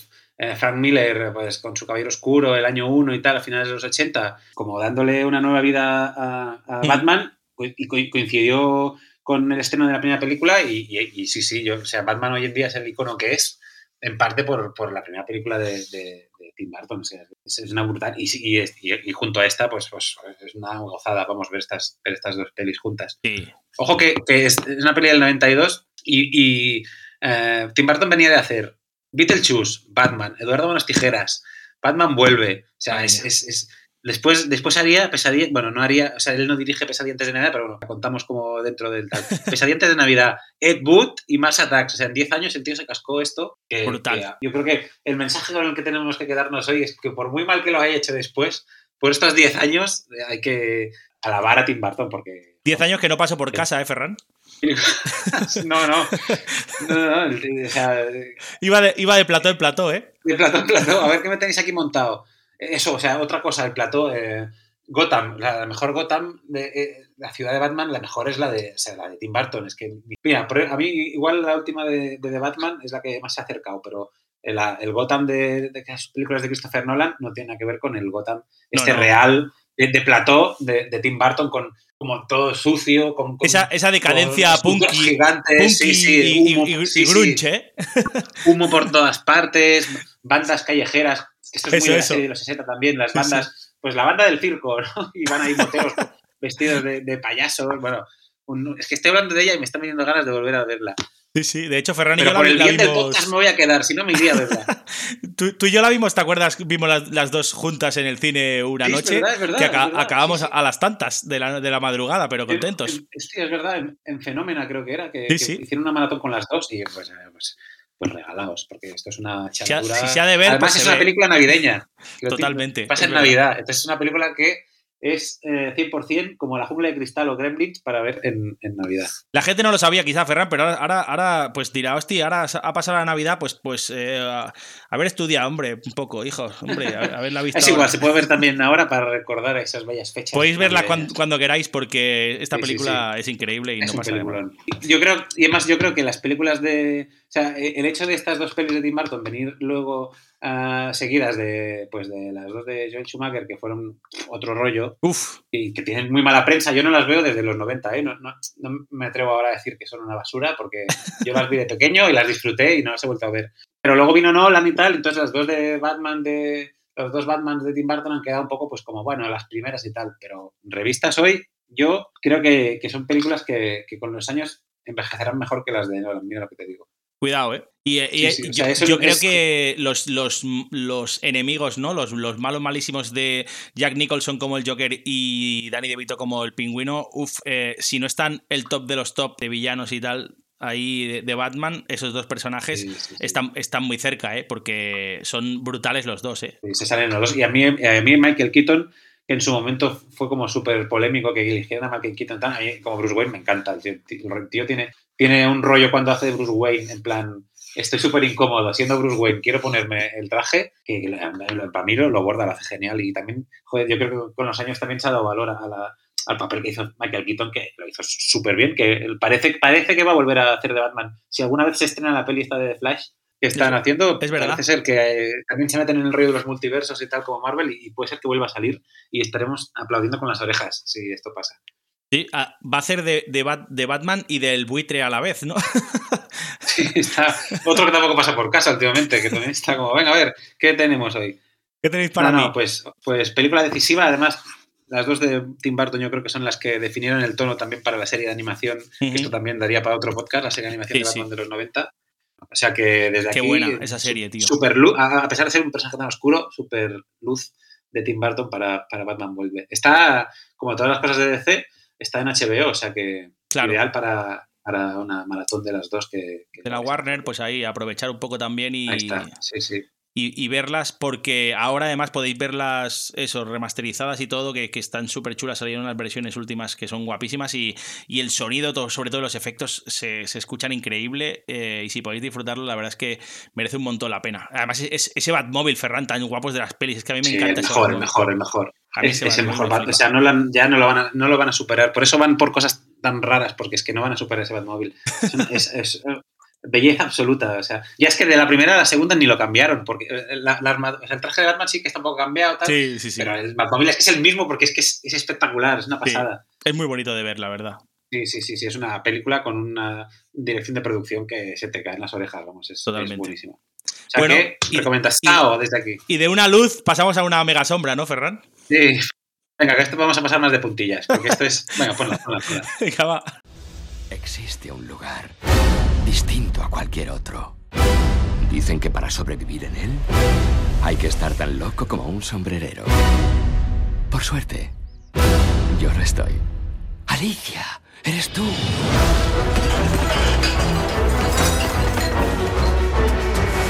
¿Has vuelto? ¿Alicia? ¡Alicia! ¿Eres Alicia? Eres Alicia, te reconocería en cualquier parte. ¡Llegas tarde al té! Está, sí. Es que Alicia, parece, Alicia. Te da muchas ganas de verla, tío, porque, porque, la his- Sí, porque sí. El, el cuento es súper chulo, eh, el libro también, ¿no? Y al final todo te hace pensar que, que, que- que- vas a flipar y que, y que te vas a pasar genial, Ferran. Sí, fuimos todos con, con muchas ganas al cine, pero, pero bueno, esto es Alicia en el País de las Maravillas, porque no lo haya pillado con, con eh, Mia, Mia haciendo de Alicia y Johnny Depp haciendo de Sombrero Loco y Elena Bonham Carter haciendo Bien. de Reina Y- y la música de Daniel Mann, obviamente. ¡Bien! Película de 2010 que para mí, o sea, yo para, para mí marca el, la debacle definitiva. de La decadencia, ¿no? Decimos. Sí, yo para mí yo lo siento, ¿eh? porque seguramente habrá gente que sigue disfrutando y está bien, ¿eh? Pero, uf, o sea, es un tío que en los 80, ¿no? Finales de los 80, pues hacía cosas como Beetlejuice, en los 90, pues antes lo hemos dicho, ¿no? Los 90 de, de Tim Burton, ya los quisieran para, para ellos muchos directores. Sí, los sí. 2000, pues entre, venga, va, Big Fish, nos recuperamos, tal, eh, eh, La novia cadáver, vale, guay. Sí, sí, venga. Hostia, se ve la luz al final del túnel, pero en la década de 2010 para mí es la, de, la del abandono. O sea, Tim Burton eh, Se dejó ir. hace lo que puede, sí, a cobrar el cheque y, y para casa, que me esperan a cenar. O sea, yo creo que eh, se rinde, con esta peli se rinde, es como, vale, el, el- el mundo del cine ha, ha cambiado, ¿no? Estamos jugando ya en el mundo digital, de, de los efectos de, digitales y, y aquí el tío se rinde y dice, ¿qué queréis, Disney? ¿Qué quieres? Eh, es- ¿Esto? ¿Muñecos digitales? eh, Tómalo. eh, tal, tómalo, dos horas y media, toma, no sé cuánto dura, pero a mí se me hizo larguísimo. Toma, pues aquí, aquí. ¿qué queréis de mí, no? ¿Qué, qué- qué- qué queréis de mí? Yo que se puso en Disney y le dije, esto, pues lo que queráis, me rindo. Y, o sea, es un tío que, que hasta ahora, había, hasta este momento más o menos, un tío que, que manejaba presupuestos de multimillonarios, no hacía películas baratas, no es un autor de, de cine No, no. independiente, ¿no? Es un tío que jugaba con grandes presupuestos, pero aún así el- luego entregaba pues eso, Batman vuelve, o, o una película de animación como, como Pesadillas de Navidad, ¿no? Que una vez más no la Sí. dirigió él, pero bueno, ya nos entendemos. O la novia cadáver. O la novia cadáver, O, sí, sí. o- sí, o La Nueva Cadáver, cosas rarísimas, ¿no? Una película de animación de stop motion con una muerta. No, un tío que, que- que conseguía grandes presupuestos, y, y- pero ofrecer cosas más o menos personales, como con un giro, que no era lo habitual. Y yo creo que a partir de aquí, pues, pues, pues se rindió y dijo, mira, yo, yo, yo, yo lo que tenía que contar ya lo he contado. Yo creo que es una película de un tío que ha tirado la toalla, de hecho. Hacer esto lo más, lo más rápidamente posible y que nadie salga herido y llamar a Johnny Depp y pintarlo como si fuera Madonna, porque Hostia, sí. eh, los vestidos me parecen feísimos, el, el- todo, todo el, el- el- o sea, es todo como pantalla verde que, que- que ha envejecido fatal, todo digital, horrible, un- un- una historia que que es una... Que es, pasa un poco como en, en el planeta de los simios, que en lugar de hacer un remake quieren como hacer algo, no, es Alicia que vuelve al País de las Maravillas, tanto se acuerdan de ella y es horrible, me, parece una- una Además, alterada de es eso, que es casi, peli. es casi más la, la historia del sombrero loco que de Alicia, ¿no? Y al final le dan como Claro, entonces ¿no? Johnny Depp ya con estos personajes chupando cámara, ¿no? Es como un poco la fábrica de chocolate, que en lugar de ser Charlie el, el protagonista es Willy Wonka, con, con el Johnny Depp ya totalmente ido, con, con unos papeles de, de, chalao, de, cha- de- de cha- de chalao mal. Yo creo que aquí haciendo de sombrerero, yo- igual es de las peores, de sus peores eh, actuaciones, mira que papeles, luego sí, hizo de Jack, Jack Sparrow en Piezas del Caribe 4 y 5, que aquello también era un, un horror. Sí, sí. O sea, fatal, ¿no? O sea, salí del cine, perdí la fe, perdí la fe con este hombre y con el futuro y con lo que nos tenía que dar en el futuro. Que luego todavía hizo Frankenweenie, que, que, Sí. que- que a mí me gustó, me gustó. O sea, cuando se mete en animación, guay.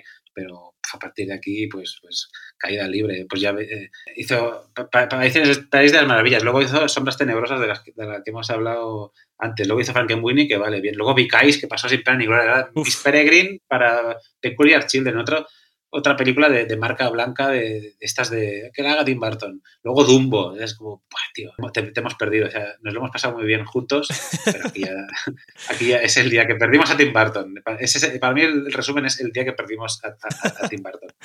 Sí, todo el mundo se hace mayor, ese hombre se ha hecho mayor ya, Ferran. Sí, eh, todos perdemos la, a veces eh, la pasión por las cosas y bueno, no pasa nada, hay que pagar las, las facturas. Y, y hay que poner un plato a, a la mesa. Tampoco estamos, no somos nadie para, tampoco lo hacemos todo bien, pero, No. pero joder, tío. O sea, yo, yo confío que Tim Burton todavía pegue un pelotazo en algún momento y, y le den un Oscar honorífico y, y- se retire tranquilo, pero Hay que acordarse La de las buenas negra. películas cuando pasen estas Sí, cuando, sí, cuando sí. salen estas pelis hay que acordarse de lo bueno. Sí, sí, porque el tío tiene una filmografía antes de esto, pues ya lo hemos comentado, que no te la acabas, pero aquí esto, o sea, se parece, es como las- la, que has comentado de Sombras Tenebrosas, ¿no? Es Mm. como películas de, que, o sea, son películas que, como si alguien quisiera parecer Tim Burton, ¿no? ¿Qué haría alguien que quiere parecer Tim Burton para hacer una peli Tim Burton? Pero resulta que la está haciendo el propio Tim Burton. Vaya rollo, o sea, mm, Tim Burton en el, en el multiverso de la locura. Sí, not, not recommended. Eh, si estáis en Disney Plus y ya lo habéis visto todo, os habéis visto todo el catálogo, pues eh, ahí está. Para quien la quiera. ya está. Tim Burton. Perdonad por el hate, porque igual yo creo que es una peli que también tendrá, tendrá sus, a sus fans. ¿eh? Sí, claro. Como todas, ¿no? En realidad. Como cuando, cuando has querido una cosa mucho, ¿sabes? Y luego ves que, joder, tío, yo, yo, yo, yo, te quise, ¿sabes? Y ahora me traes esto. Joder, salí. Estás ahí- De las decepciones más gordas que me he comido en un cine. ¿eh? En la barra del bar ahí, borracho, ¿eh? Diciendo, yo, yo te quise, Tim Burton. Yo te quise y- Con la y botella de whisky ahí. Sí, sí. Y, un- y una, una copia bueno. de, de- de la, de- la peli en, en- en tu regazo ahí diciendo, mira, madre mía, lo, lo que me, lo que me Yo creo comido". que es la primera que ya no me compré en DVD. Dije, no, por aquí ya no paso. Por aquí no, Este no, Burton. este no te, este no te la compro, literalmente. eh, Por aquí ya no paso. Sí, sí, totalmente. Pero bueno, vamos a, a sacarnos el, el mal sabor de boca con, con otro, con un peliculón. Pues sí, vamos a, vamos a por mis dos últimas, una luz y una sombra, para acabar un poquito esto también. A ver si podemos acabarlo medio en alto, a ver si, si lo conseguimos. Sí, sí. Venga, va, vamos a por una buena. Mientras aprendemos a bailar al compás ¡Salid de aquí! de una música nueva. Jack Nicholson. ¿Por qué no podemos tendernos? Glenn Close. Destripad a esos marcianitos. Pierce Brosnan. Díganos, según usted, ¿qué clase de cosas podrían enseñarnos esos marcianos, profesor? Supongo que muchas cosas sobre Marte, Natalie. Danny DeVito. Si van a conquistar el mundo necesitarán abogados, ¿verdad? Y Annette Bening. Vienen para salvarnos. Del director Tim Burton.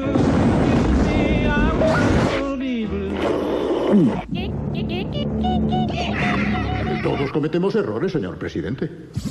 Mars Attacks. No, no tomaremos las riendas de este asunto a partir de ahora. Bueno. Peliculón, peliculón. Esta sí. Sin duda, Ferran, podemos decir, sin miedo a equivocarnos, que es la película más loca que ha hecho este hombre, sin duda alguna, que es Mars Attack, ¿no? Sí, sí. Este es el Tim Burton que nos gusta. Ah, Sí, aunque a la, a la crítica o a la mayoría. Bueno, la no, ya hablo por nosotros, porque, Sí, sí, por nosotros porque cayó sí. como. O sea, cuando antes hablaba de que "Ah, el planeta de los simios es el primer gran fracaso, de-". para mucha gente fue, fue Mars Attacks en realidad, que dijeron, joder, vaya. vaya". Pero, ah, pero para mí es top 5, de, de- o sea, me, vamos. Yo recuerdo haberla flipa ido, de ido a verla al cine en plan eso, preadolescentes como éramos nosotros y tal, y, y- y flipar, o sea, salir del cine diciendo, madre mía, eh, qué, qué- qué locura más grande he visto y, y me ha encantado. Y otra gente que, que salía conmigo diciendo, pero qué mierda me he comido yo aquí eh, hoy y tal. Y yo pensar, hostia, pues a mí me ha, me ha parecido eh, increíble, o sea, eh, me he reído una barbaridad, he disfrutado como un loco y además me ha recordado un poco, ¿no? A, a esas pelis viejunas, ¿no? De, de, de extraterrestres, de invasiones alienígenas, ¿no? Tan, tan celebradas también en, en, en Estados Unidos, ¿no? De la época de los 50, ¿no? Eh, entonces, bueno, creo que eh, es- no se puede definir mejor Mars Attack como, como eso, ¿no? Como una bendita locura y tal. Al final es una, es una invasión alienígena, ¿no? Eh, en la Tierra, ¿no? Y entonces, pues, hay todo un elenco de actores y de actrices increíbles que lo que intentan es, pues eso, eh, intentar llevarse lo mejor posible con los extraterrestres, ¿no? Que al final, sin duda, son, cuando se habla de vida inteligente en otros planetas, sin duda eh, ellos hacen ese papel de vida inteligente porque se ríen absolutamente de todos en, la película y, los toman por lo, que, por lo que somos en realidad, ¿no? Pues seres todavía más primitivos que los propios eh, alienígenas, ¿no? Entonces, deciros que en la peli aparece, pues, desde Jack Nicholson hasta Glenn Close, ¿no? Pierce ¿Quién, quién no aparece? ¿no? Claro, Annette Bening. Acabas antes. Danny DeVito, que tiene es- esa mítica frase de, bueno, si, si tienen que conquistar el mundo necesitarán abogados, ¿no? Pues es como, es como, bravo, o sea, bravo, es una, una frase increíble, me encanta esa frase. Natalie Portman haciendo de. Natalie Portman, súper de- joven, ¿eh? Sí, sí, haciendo de hija del presidente. Sí, sí. Jack Nicholson, que sale dos veces, hace dos, dos papeles. Pam Grier, bueno, está, es, que está. No, está no, todo el eh, mundo. eh, todo, o sea, eh, Michael J. Fox, eh, Jim Brown, Sí, sí, eh, Michael Jack, J. Fox, Jack Black, o sea, cuidado, ¿eh? Jack O sea, Black, sí, sí, de, súper joven también. Brutal. Bueno, ahora que has dicho de Jack Nicholson, eh, una, una de las curiosidades que quería decir de la peli es que eh, nadie quería participar hasta que Jack Nicholson se leyó, el, se leyó el guion y dijo, no es que quiera participar, es que quiero hacer eh, todos los papeles de la película. Entonces, porque le flipó tantísimo, porque está loquísimo perdido también, Jack Nicholson.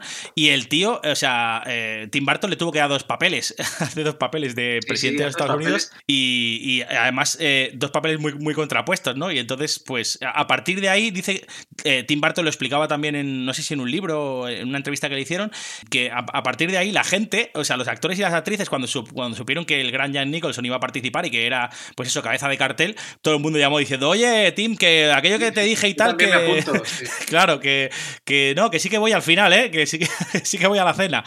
Pues eh, al final todo el mundo se quiso apuntar, ¿no? Entonces, bueno, por eso, si veis la, la película, fliparéis con todo lo que aparece por ahí, que es, que es un elenco increíble, ¿no? De, de personajes. La verdad es que y tío hace dos, dos papeles y yo me estuve años con el VHS en casa viendo la peli diciendo, "Pues este tío es, es, eh, Es el mismo. eh, Es, el, es el mismo. Además, hace de presidente de los Estados Unidos, que, que se nota mucho que es él, Sí. pero luego el otro es como un empresario de Las Vegas y tal, Sí, que va con una peluca y unas gafas de sol y un, Sí. un sombrero de vaquero. Digo, pero este tío es el mismo. Y estuve un montón de tiempo hasta que no tuve internet y tal. Luego, claro, no se me ocurrió mirar los créditos, que supongo que sale, Dos sale como- veces, ¿no? sale en los créditos finales sale dos veces. Pero decía, pero este tío es el mismo. Además, el doblador era el mismo porque eh, en VHS pues la veías, la veías doblada. Y decía, este tío, pues si, si, si es el mismo. Total, ¿por- total, sí, y- sí, total. ¿Y por qué sale dos veces? Porque en realidad, que se supone que son hermanos o tal. O sea, es, es loquísimo. Es súper loca. Además, es, es tan loca que la historia en la que se basa la serie todavía es más loca, ¿no? Si, la, si, si, os- si os leéis un poco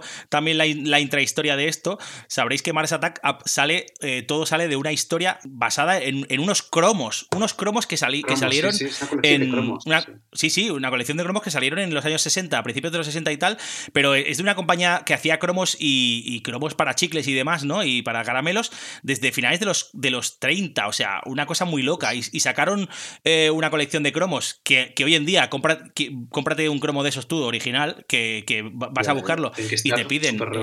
pero lo- la locura, pues esos cromos se hicieron tan famosos porque aparecieron esta especie de, de- de seres del espacio y tal, ¿no? Dibujados así de esa manera tan loca también que consigue llevar un poco al cine Tim Burton. Y el tío. Sí, es el mismo diseño. O sea, tal Claro, cual. igual, es igual. el mismo diseño. Y el tío quiso Sí, sí. mezclar un poco es eso, ¿no? E- Esa invasión alienígena, pues con, con esas pelis que hablábamos antes de los 50 de serie B, ¿no? De, de invasiones del espacio, ¿no? Con, con lo típico, ¿no? De la típica- las típicas pelis de, del palito con, con, con el cable, ¿no? Y, y- y los platillos volantes Y por la- ahí volando. La caña de pescar con el, platillo, Y, con el platillo el- colgado. Eso, y, y luego, pues, eh, el, el- el papel de, de- de- de cocina, ¿no? Haciendo el papel de, de aluminio, ¿no? Haciendo un poco de ruido, ¿no? Y haciendo. "Uh, uh", ¿no? un poco ahí, Sí, con el el, rollo ese, ¿no? El terebín ese con el, con el ruidito típico, ¿no? De, la, de las platillos volantes. Y luego mezcló eso un poco, pues, con, con las pelis también de, la, de sátira política que salieron un poco en, en los 70 y un poco las, las pelis estas de aventuras y tal, estilo, pues, eh, la aventura de Poseidón, ¿no? O una que se, que se llama también... Terremoto, ¿no? Sí, Terremoto, son típicas películas de estas también, pues de aventuras y un Sí, poco catástrofes. ¿no? Claro, ahí está, es ese rollo. Eh, Pues es, Sí, sí, es- sí. es ese rollo. Entonces, bueno, eh, al final es como, como esa mezcla loca, ¿no? Le salió, pues eso, est- esta peli que, que yo creo que no podría definirse como nada en concreto, ¿no? Un poco. Entonces, bueno, eh, es, es- es algo maravilloso e increíble. Eso sí, la peli tuvo malísimas críticas eh, en general, pero a lo largo del tiempo, como ha pasado en muchas otras, ¿no? Como Blade Runner y como incluso, bueno, eso, un montón de pelis también que ha pasado también a lo largo de la historia, ¿no? Pues se ha hecho, se ha convertido en peli de culto, ¿no? Pero si la veis en Film Affinity, por ejemplo, ¿no? Veréis que tiene un 5,7 de media, o sea que es una, es una nota bajísima, o sea, súper baja para una peli como esta, ¿no? Diciendo, oye, ¿por, qué traéis estas, estas chuflas, ¿no? Si al final eh, tiene esta nota, ¿no? Pues es, es por eso, porque, porque tiene un montón de gente que la adora, pero también tiene muchísimos detractores, ¿no? Entonces, bueno, es, es lo que pasa con, con este tipo de películas así tan locas. Una, una- anécdota que, me hizo mucha gracia, Fe- Fe- gracia Ferran, y no, no sabía, es que eh, la peli de Tim Burton, eh, esta peli de Mars Attacks, eh, iba a salir, digamos, antes que la peli de Independence Day. Entonces, Roland Emmerich ¿no? y, y Dean Devlin se, se enteraron de esto y entonces dijeron, como saquemos una peli de, de catástrofes y de historias de invasiones alienígenas después de esta chorrada que va a hacer Tim Burton y tal, nos vamos a la quiebra. Entonces los tíos aceleraron todo al máximo para sacar la peli antes que la de Mars Attack y salió un par de meses antes al final que la de Mars Attack. Y esto yo no lo sabía, la verdad, y me sorprendió porque tiene sentido, ¿no? Pero es que además te- tiene más sentido que saliera Mars Attack después porque hace como gracia, ¿no? De, ver una peli tan, tan seria como, y entre comillas tan mierda como, como fue un poco Independence Day en, en su momento y tal, ¿no? Pero es que además esta, pues le hace todavía dar una vuelta más de tuerca a esto, que pensaron, mi peli va a ser súper seria y súper guay y tal, ¿no? Y luego un día ya hablaremos de Independence Day, Ferran, pero vaya tela también. Sí, yo, yo la, la- la gran mala suerte de, de, de Mars Attacks es haberse estrenado a la vez que, que Independence Day, porque todo el mundo, yo recuerdo cuando se estrenaron y que todo el mundo las comparaba, ¿no? Incluso llegaron a estar, en, al menos en España, en- Mm, juntas. en el- a la vez, ¿no? Y me acuerdo que yo en el cole era como, o vas a ver una, vas a ver la otra, porque, porque incluso se decía, no, esta se ha hecho parodiando a la otra, que es imposible porque se habían rodado a la, a la misma Claro, vez. Pues son claro. estas cosas que pasan en Hollywood, que de repente te estrenan eh, Ants y Bichos a la vez, o, Sí. o, o Deep Impact y Armagedón a la vez, Total. pues, y siempre hay una de las dos que pringa, porque, porque la, la gente no está. Una, siempre hay una de las dos que cae, y aquí cayó Mars Attack, que, que yo creo que es una peli incomprendida, y la gente tiró por Independence Day, que era, pues, eso, el, el- el presidente de los. Es que además es que tienen este rollo, ¿no? Del presidente de los Estados Unidos, Sí, sí, total, total. de un de una que salva al mundo y el. Y el, el del otro que es un imbécil que no se entera de nada. Y parecía realmente que era una, una, una parodia directa. Y yo creo que eso le, le- le hizo daño a, a la peli. Pero bueno, vista, vistas hoy, pues oye, una ha envejecido como ha envejecido y la otra es que no hay color, vamos. O sea, vis- vistas con el, con el tiempo, joder. Una se puede ver hoy en día y la otra, pues oye, ¿qué te diga? Independence Day, pues ha envejecido, yo creo que Fatal, ha envejecido muy mal. peor que Mars Attacks. Incluso Mars Attacks tiene unos efectos Claro, que, claro. que, que, que, que- aguantan súper bien los, los marcianos, Sí. como tienen este Sí, sí. diseño como de cartoon y tal. Hostia, están- es una película del 96 que es previa a la amenaza fantasma, ¿no? Que fue como la gran revolución. Hostia, y están súper bien integrados, está, es- no sé, te lo, te lo crees y es súper, súper buena en, en los efectos súper chulos. Total, yo creo que es, que es una peli increíble y, y yo, yo la definiría como maravillosamente loca, porque a mí me parece increíble en todo. Lo- que lo los- pongan en el póster. Pongan esa frase maravillosamente loca. eh, Manel- Ahí está. Manel del podcast de, de la guardilla. la guardilla. To- Todo, me gusta todo, la verdad, de la peli. Es muy, es muy chula y, y- y so- solamente me gustaría acabar con una frase que es eh, no corráis, somos vuestros amigos. eh, Que, que es una frase que dice cuando, cuando empiezan a disparar a todo el mundo, van detrás de la gente matándolos y dice no corráis, somos vuestros amigos. Con el traductor, sí, sí. el traductor ese gigante que ponen para que todo el mundo lo escuche es una cosa loquísima. Bueno, ya, ya te digo, para mí es una obra te- atemporal y que puede revisionarse cuando os dé la gana. Además que si tenéis HBO, tenéis suerte de tener HBO Max, podéis verla allí y, la disfrutaréis un montón, como dice Ferran, porque merece un montón, un montón la pena. Y nada, Ferran, para acabar eh, nuestro elenco ¿no? de, de luces y sombras de, del baúl de Tim Burton, acabaremos con una que, bueno, da un poco de bajona, aunque, bueno, también se puede ver eso, ¿no? Con, con algo de ternura y de luz al final. Posees algo excepcional. Eres prodigioso. Eres misterioso. Eres mágico. ¡Wow! Ven conmigo. Volaremos juntos sobre las alas de ese elefante. ¿Qué pasa? ¿A dónde se la llevan? Meted a Dumbo dentro. Pero es su madre. Haz algo. Bueno, bueno, bueno, Ferran. Ay, ay. La verdad es que, eh, bueno, si hablábamos antes de la decadencia un poco de, de Tim Burton en los 2010, ¿no? Pues esta que Pues aquí es de- estamos. esta es de finales, pues ah, Disney y Tim Burton se vuelven otra vez a unir para crear pues esta peli en lo que ahora la gente moderna llama live action, ¿no? Que es un poco, pues esta, eh, lo que hablamos de, de pelis en carne y hueso, ¿no? Imagen real. Sí, imagen real que luego la mitad de cosas son, son digitales. Bueno, la mitad. La mitad, ahora ahora hablaremos de la mitad, sino todas. Tres cuartos. Pues eso, la verdad es que la peli de Dumbo, ¿no? De Disney. ¿Qué decir de esta peli? Colin Farrell, Eva Green, Michael Keaton, Danny DeVito, Alan Arkin, ¿no? El guion otra vez de Eren Kruger, ¿no? Que, ojo, Ferran, el, el guionista es guionista de pelis como Scream 3 y Transformers 3, 4 y 5. Cuidado. ahí, te, ahí te lo dejo todo. Con eso ya sabes a quién han ido a buscar.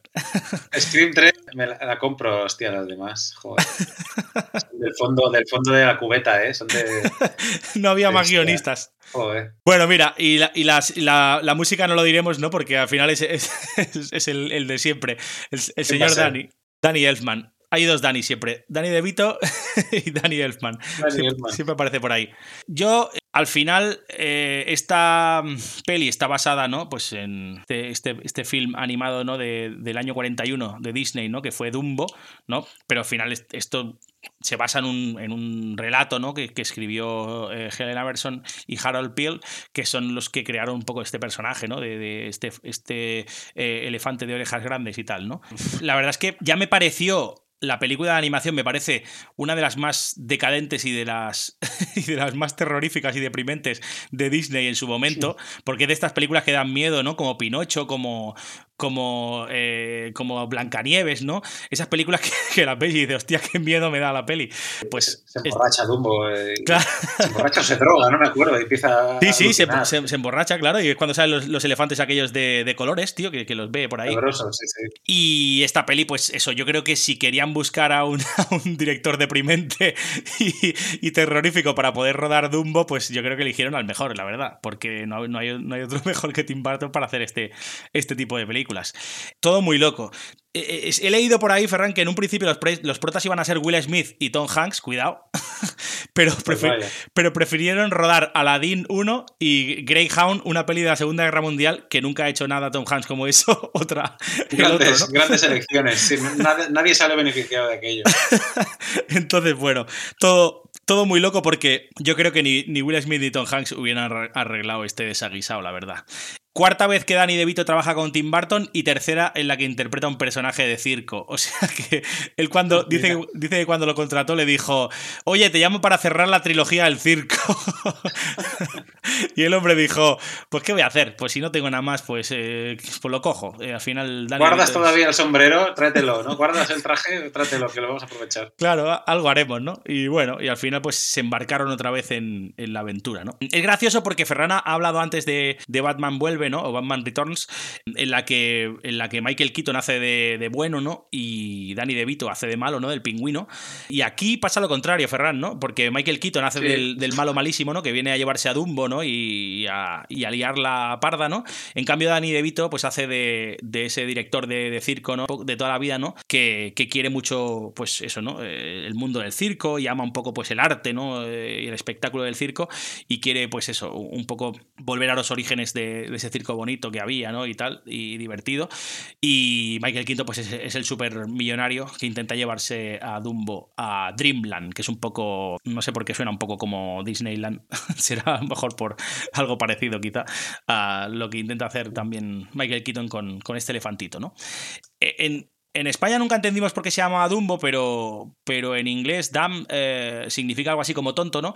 Entonces, pues llamarle Dumbo tenía un sentido, ¿no? Porque el elefantito, pues eso, era un elefante de orejas muy grandes y tal, ¿no? Que se pisaba las orejas, un poco, hacía un poco, pues eso, lo, que hace un poco eh, al principio, que es, es esa vida de payaso, ¿no? Un poco del, del principio de la historia de Dumbo y tal, ¿no? Nada, luego, luego decir que eh, esta peli, como decía antes Ferran, también fue totalmente creada por ordenador Dumbo y su madre también, la señora Jumbo, ¿no? Eh, los dos fueron creados por ordenador.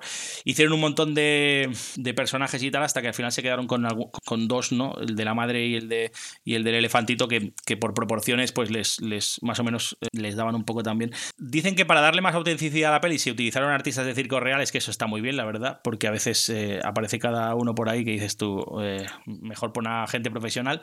Y bueno, por, por ahí un poco se escapa un poco también la, la, peli por, el, por la gracia de ver esos espectáculos bonitos de circo y tal, de, de, los que se nutre un poco la peli, ¿no? Y lo que hemos de decir también, que es lo que antes comentábamos con Ferran, es que todas las escenas de la peli se rodaron en decorados. Todas, quiero decir todas. O sea, eh, las pelis que parecen que están fuera y tal, no sé qué, o en un parque de atracciones, o que están en algún escenario abierto, todas son rodadas, eh, digamos, por ordenador. O sea que, bueno, más artificial yo creo que la peli no puede ser, Ferran. Sí, joder, es que además, hostia, es un tío que el, ¿no? cuando hizo Sleepy Hollow, pues eh, Sleepy Hollow está toda, no son, o sea, pasa toda en un pueblo, pero no está rodada en un pueblo de verdad, son todo, eh, es todo un set que se creó, o sea, no hay cielo arriba, hay, hay, claro. hay, una, hay un techo, de, o sea, es un tío que, ¿no? que en su momento creó un pueblo entero para rodar Sleepy Hollow y ahora, joder, Ha acabado rindiéndose a la pantalla, a la pantalla verde, ¿sabes? Y al ordenador, y bueno, ya lo pondremos luego. ¿eh? Haz como que acaricias algo y luego pondremos un elefante. Es como, joder, tío.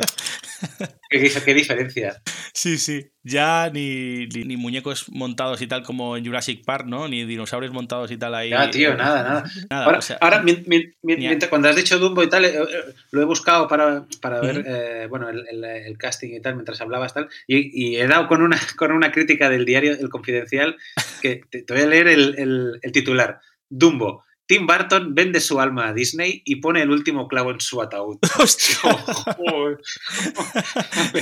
no estamos, no Madre estamos mía, ya, ya, no hay. Sí, sí, totalmente. ¿eh? Y el que fuera ah, cineasta de culto apenas queda la mirada naif. Lo demás uf. se ha convertido en un discurso nostálgico y edulcorado y una ejecución apática. Ya, o sea, no hay, ya no hay medias tintas con este hombre, Ferran. Con esta frase ya, nos, ya eh, vende su alma a Disney y pone el último clavo en su ataúd. Madre mía, ese hombre no es nada fan, ¿eh? Pobre. no, no. Marta Medina, eh, desde aquí un saludo ah, mira, a Marta pues Medina. Esa mujer, perdón. Uh, crítica de, del Confidencial. Pues la gran. Eh, pobre, Marta Medina. Pues la verdad es que compartimos, compartimos. Totalmente. No somos críticos, pero compartimos un poco el punto de vista, la verdad. Totalmente. Marta, tienes toda la razón, hija. Eh, eh, bueno. A nosotros también nos, nos, hizo mucho daño, aunque creo que a ti te hizo un poco más por lo que, por lo que hemos escuchado. El último clavo en su ataúd. Nada, nada, pues eso, lo, lo, que decía Marta y lo que decía Ferran, quiere decir, al final yo creo que, que, que es, es, un poco la decadencia ¿no? de, de, Tim Burton y además cuando, cuando por en medio también está este, el rollo este de, de, imágenes por ordenador, el rollo CGI este, ¿no? Y, y, y, todo este croma tan enorme, pues claro, aún lo viste todo peor, ¿no? Entonces... Eh, Además, yo creo que desarbola tanto la figura eh, de, de, Dumbo, ¿no? Y esta historia tan, de, digamos, original de, de, este elefante y demás, que, que, yo creo que si la peli se hubiera llamado, yo que sé, Big Elephant, ¿no? ¿no? O el elefante de orejas voladoras, pues tampoco hubiera pasado nada, ¿no? O sea, creo que, creo que al final la historia, porque llaman muchas veces al elefante Dumbo, pero si no podía haber sido otra cosa, porque desfigura mucho la historia original y tal, ¿no? Y, sí que tiene cositas de, esta, de este cuento, ¿no? pero bueno, lo tergiversa mucho y al final es bueno, se, se, va por, por los cerros de Úbeda también. Yo creo que lo que más cumple quizás es ver a Eva Green también como, como actriz, eh, actriz de, circo y tal, que yo creo que lo hace súper bien mm, y por ahí se escapa un poco la peli, pero ya te digo que se puede ver, no es horrible, ¿no? No, es algo vomitivo y tal, pero sí que al final te carga lo más grande y para mí parece demasiado artificial para ser una peli eso, ¿no? En, en carne y hueso como pretendían vender un poco, ¿no? Entonces yo pienso que, no sé, la verdad es que todo es un poco demasiado loco y mm, pero en este caso para mal. Así como Mars Attack era para, para bien, esto yo creo que es, que es para mal. Y nada, si queréis verla, pues eh, Disney Plus, ¿dónde va a estar si no esto, no? Disney Plus. Sí, ¿dónde lo van a querer si no? Podéis satisfacer todos vuestros deseos en, en, esta plataforma que es Disney Plus. Así que nada, Ferran, yo creo que acabamos un poco de bajona, pero sí que si, si quieres podemos dar unas recomendaciones o, o, unas sugerencias finales y tal relacionadas con, con, Tim Burton que a lo mejor hacen pues eso, que la gente acabe con un mejor sabor de boca de lo que le hemos dejado con esta última sí, película. No, no. Sí nos hemos dejado llevar por la, por la coña y tal, pero ojo, Tim Burton es un director que tiene hay chicha y, y hay horas para disfrutarlas, o sea que, que, no nos quedemos con lo malo y claro. nos quedamos con lo bueno, que joder, hemos dicho muy buenas pelis hoy y... Total. Muy y, no, y, vamos, y, no, hemos hablado con eso. de Beetlejuice, no hemos hablado de eh, Eduardo Manos Tijeras, eh, Manos no, Tijeras, no, hemos hablado de la, la novia Sleepy cadáver, Hollow. no hemos hablado de Sleepy Hollow, de, es que, Frankenweenie, que, que es muy guay. Bueno, me encanta Frankenweenie, que además es de un corto suyo. Eh, bueno, sí. de todo. Nada, eh, os, os, daremos unas recomendaciones finales así como bonus track, así rápidas y tal, eh, para que la tengáis ahí, eh, para un poco iros con mejor sabor de boca. Y lo dejamos aquí ya, si te parece, Ferran.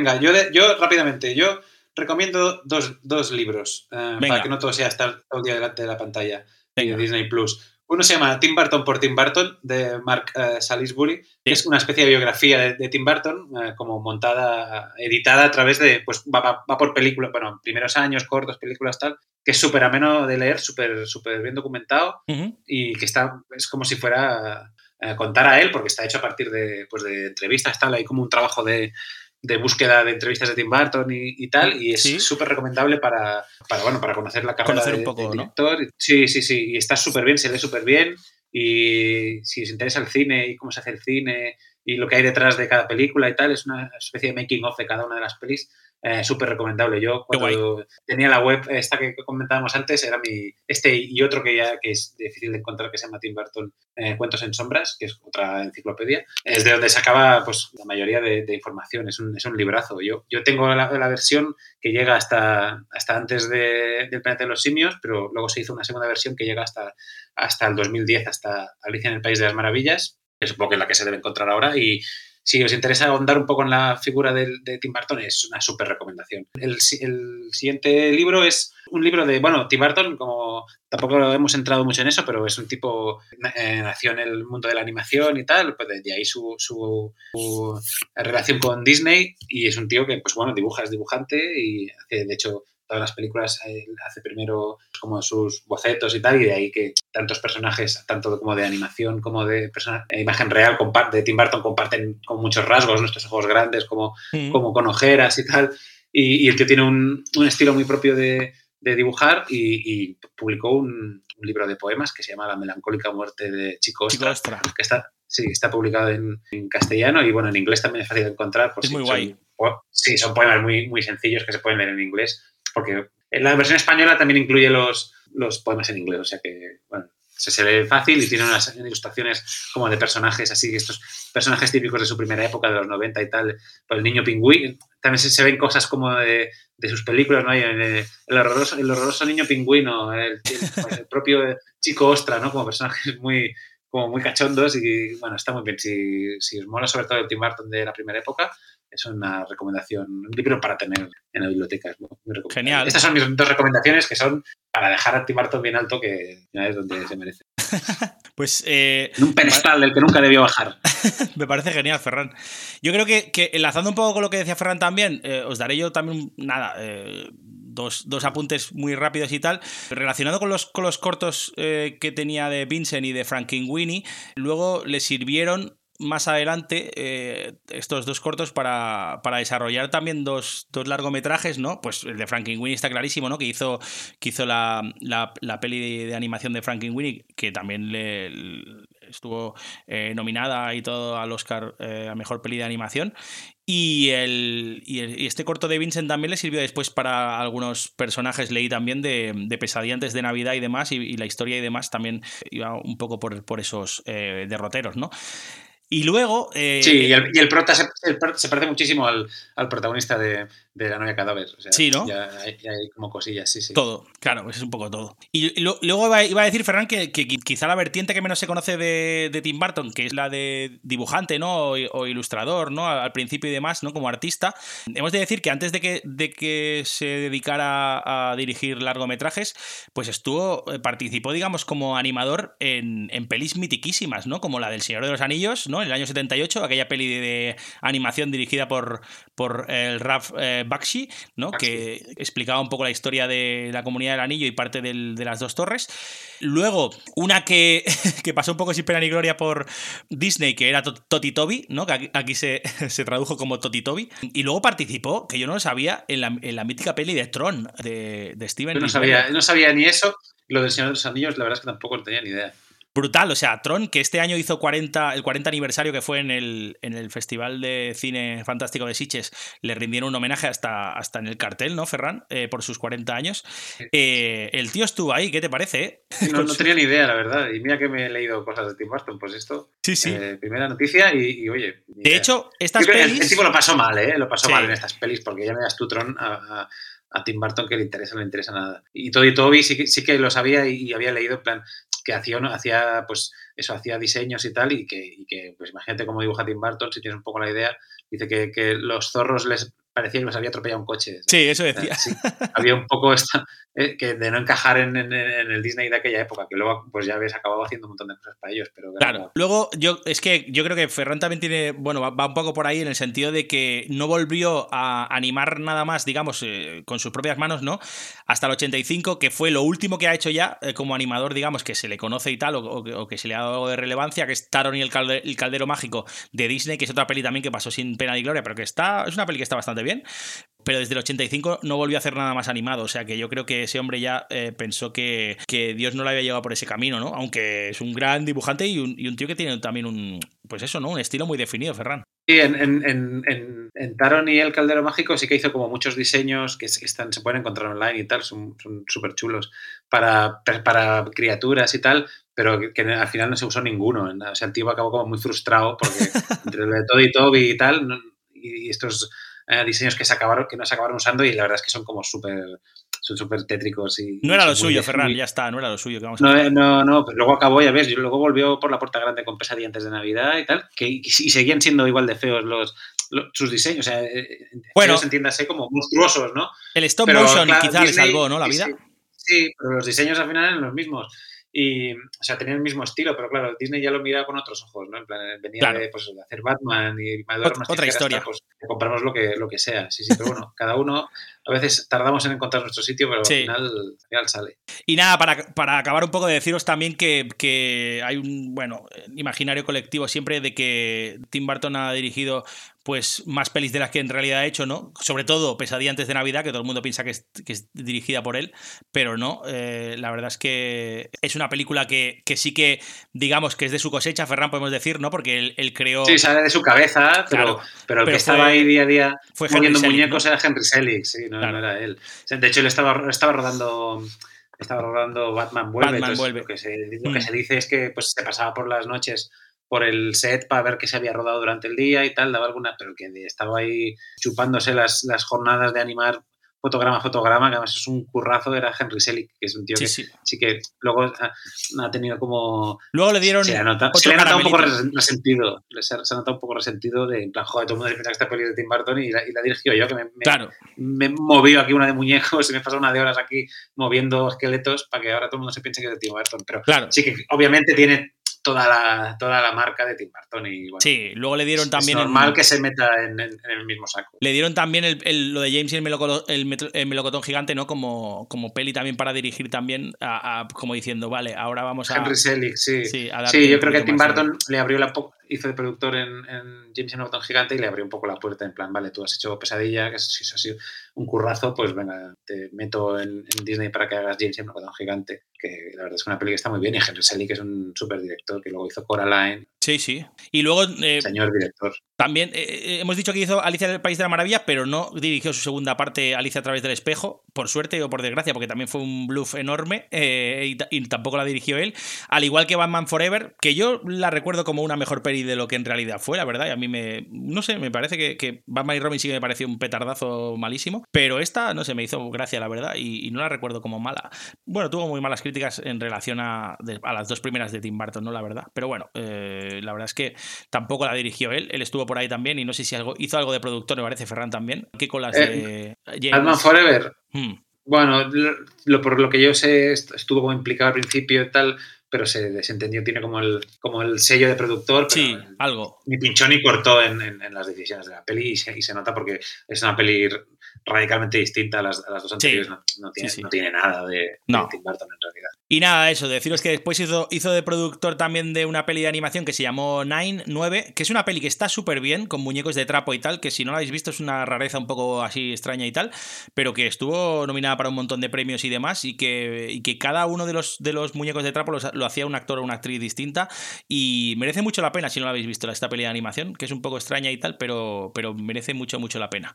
Así que, eh, digamos que eh, estas son un poco las recomendaciones. Y nada, para acabar definitivamente ya con todo, deciros que ahora Tim Burton ha vuelto a lo más grande y a lo más alto de todo del candelero de la dirección, con una serie que nadie esperaba, ¿no, Ferran? Que es eh, Wednesday, ¿no? O miércoles en España, sí. o Dimecras, como la conocíamos nosotros también en Cataluña cuando veíamos la serie de animación de la familia Adams. que... O Merlina en, en, Latinoamérica, que yo me quedo frito. Merlina, ¿eh? Es verdad. Se llama Merlina, Merlina de, de que, ¿cómo traduces pues de en Merlina, pero bueno, cosas de las. Una pedazo de serie, la verdad. Eh, bueno, también para todos los públicos, en el sentido de que, de que no deja de ser un poco también, pues, una especie de. al salir de clase, ¿no? Al estilo Tim Burton, ¿no? Un poco. La hacen un poco ahí en un colegio también un mayor, ¿no? Y tal, y tiene rollos así de misterio, cosas de, de deducción y tal, un poco de, de, de, detectivescas, ¿no? Y demás, y rollos de monstruos y tal, que está súper chula, ¿no? Pero bueno, no deja de ser algo, pues eso, para adolescentes también y demás pero que se, que se, se deja ver y, que la verdad es que eh, está muy, muy chula. La verdad es que a, mí, a nosotros nos ha gustado un montón cuando la hemos visto y la recomendamos porque este tipo de series también son dignas de verse sin tener ese rebombor, yo ¿no? a veces que, que, necesitan también algunas series para, para, hacerse como más grandes o lo que sea. ¿no? Y yo la verdad es que me, me ha gustado un montón y, y, tiene, tiene esos toques también de, de la familia Adams tan chulos que a mí, que un día hablaremos de la familia Adams, que a mí me encantan las dos pelis y,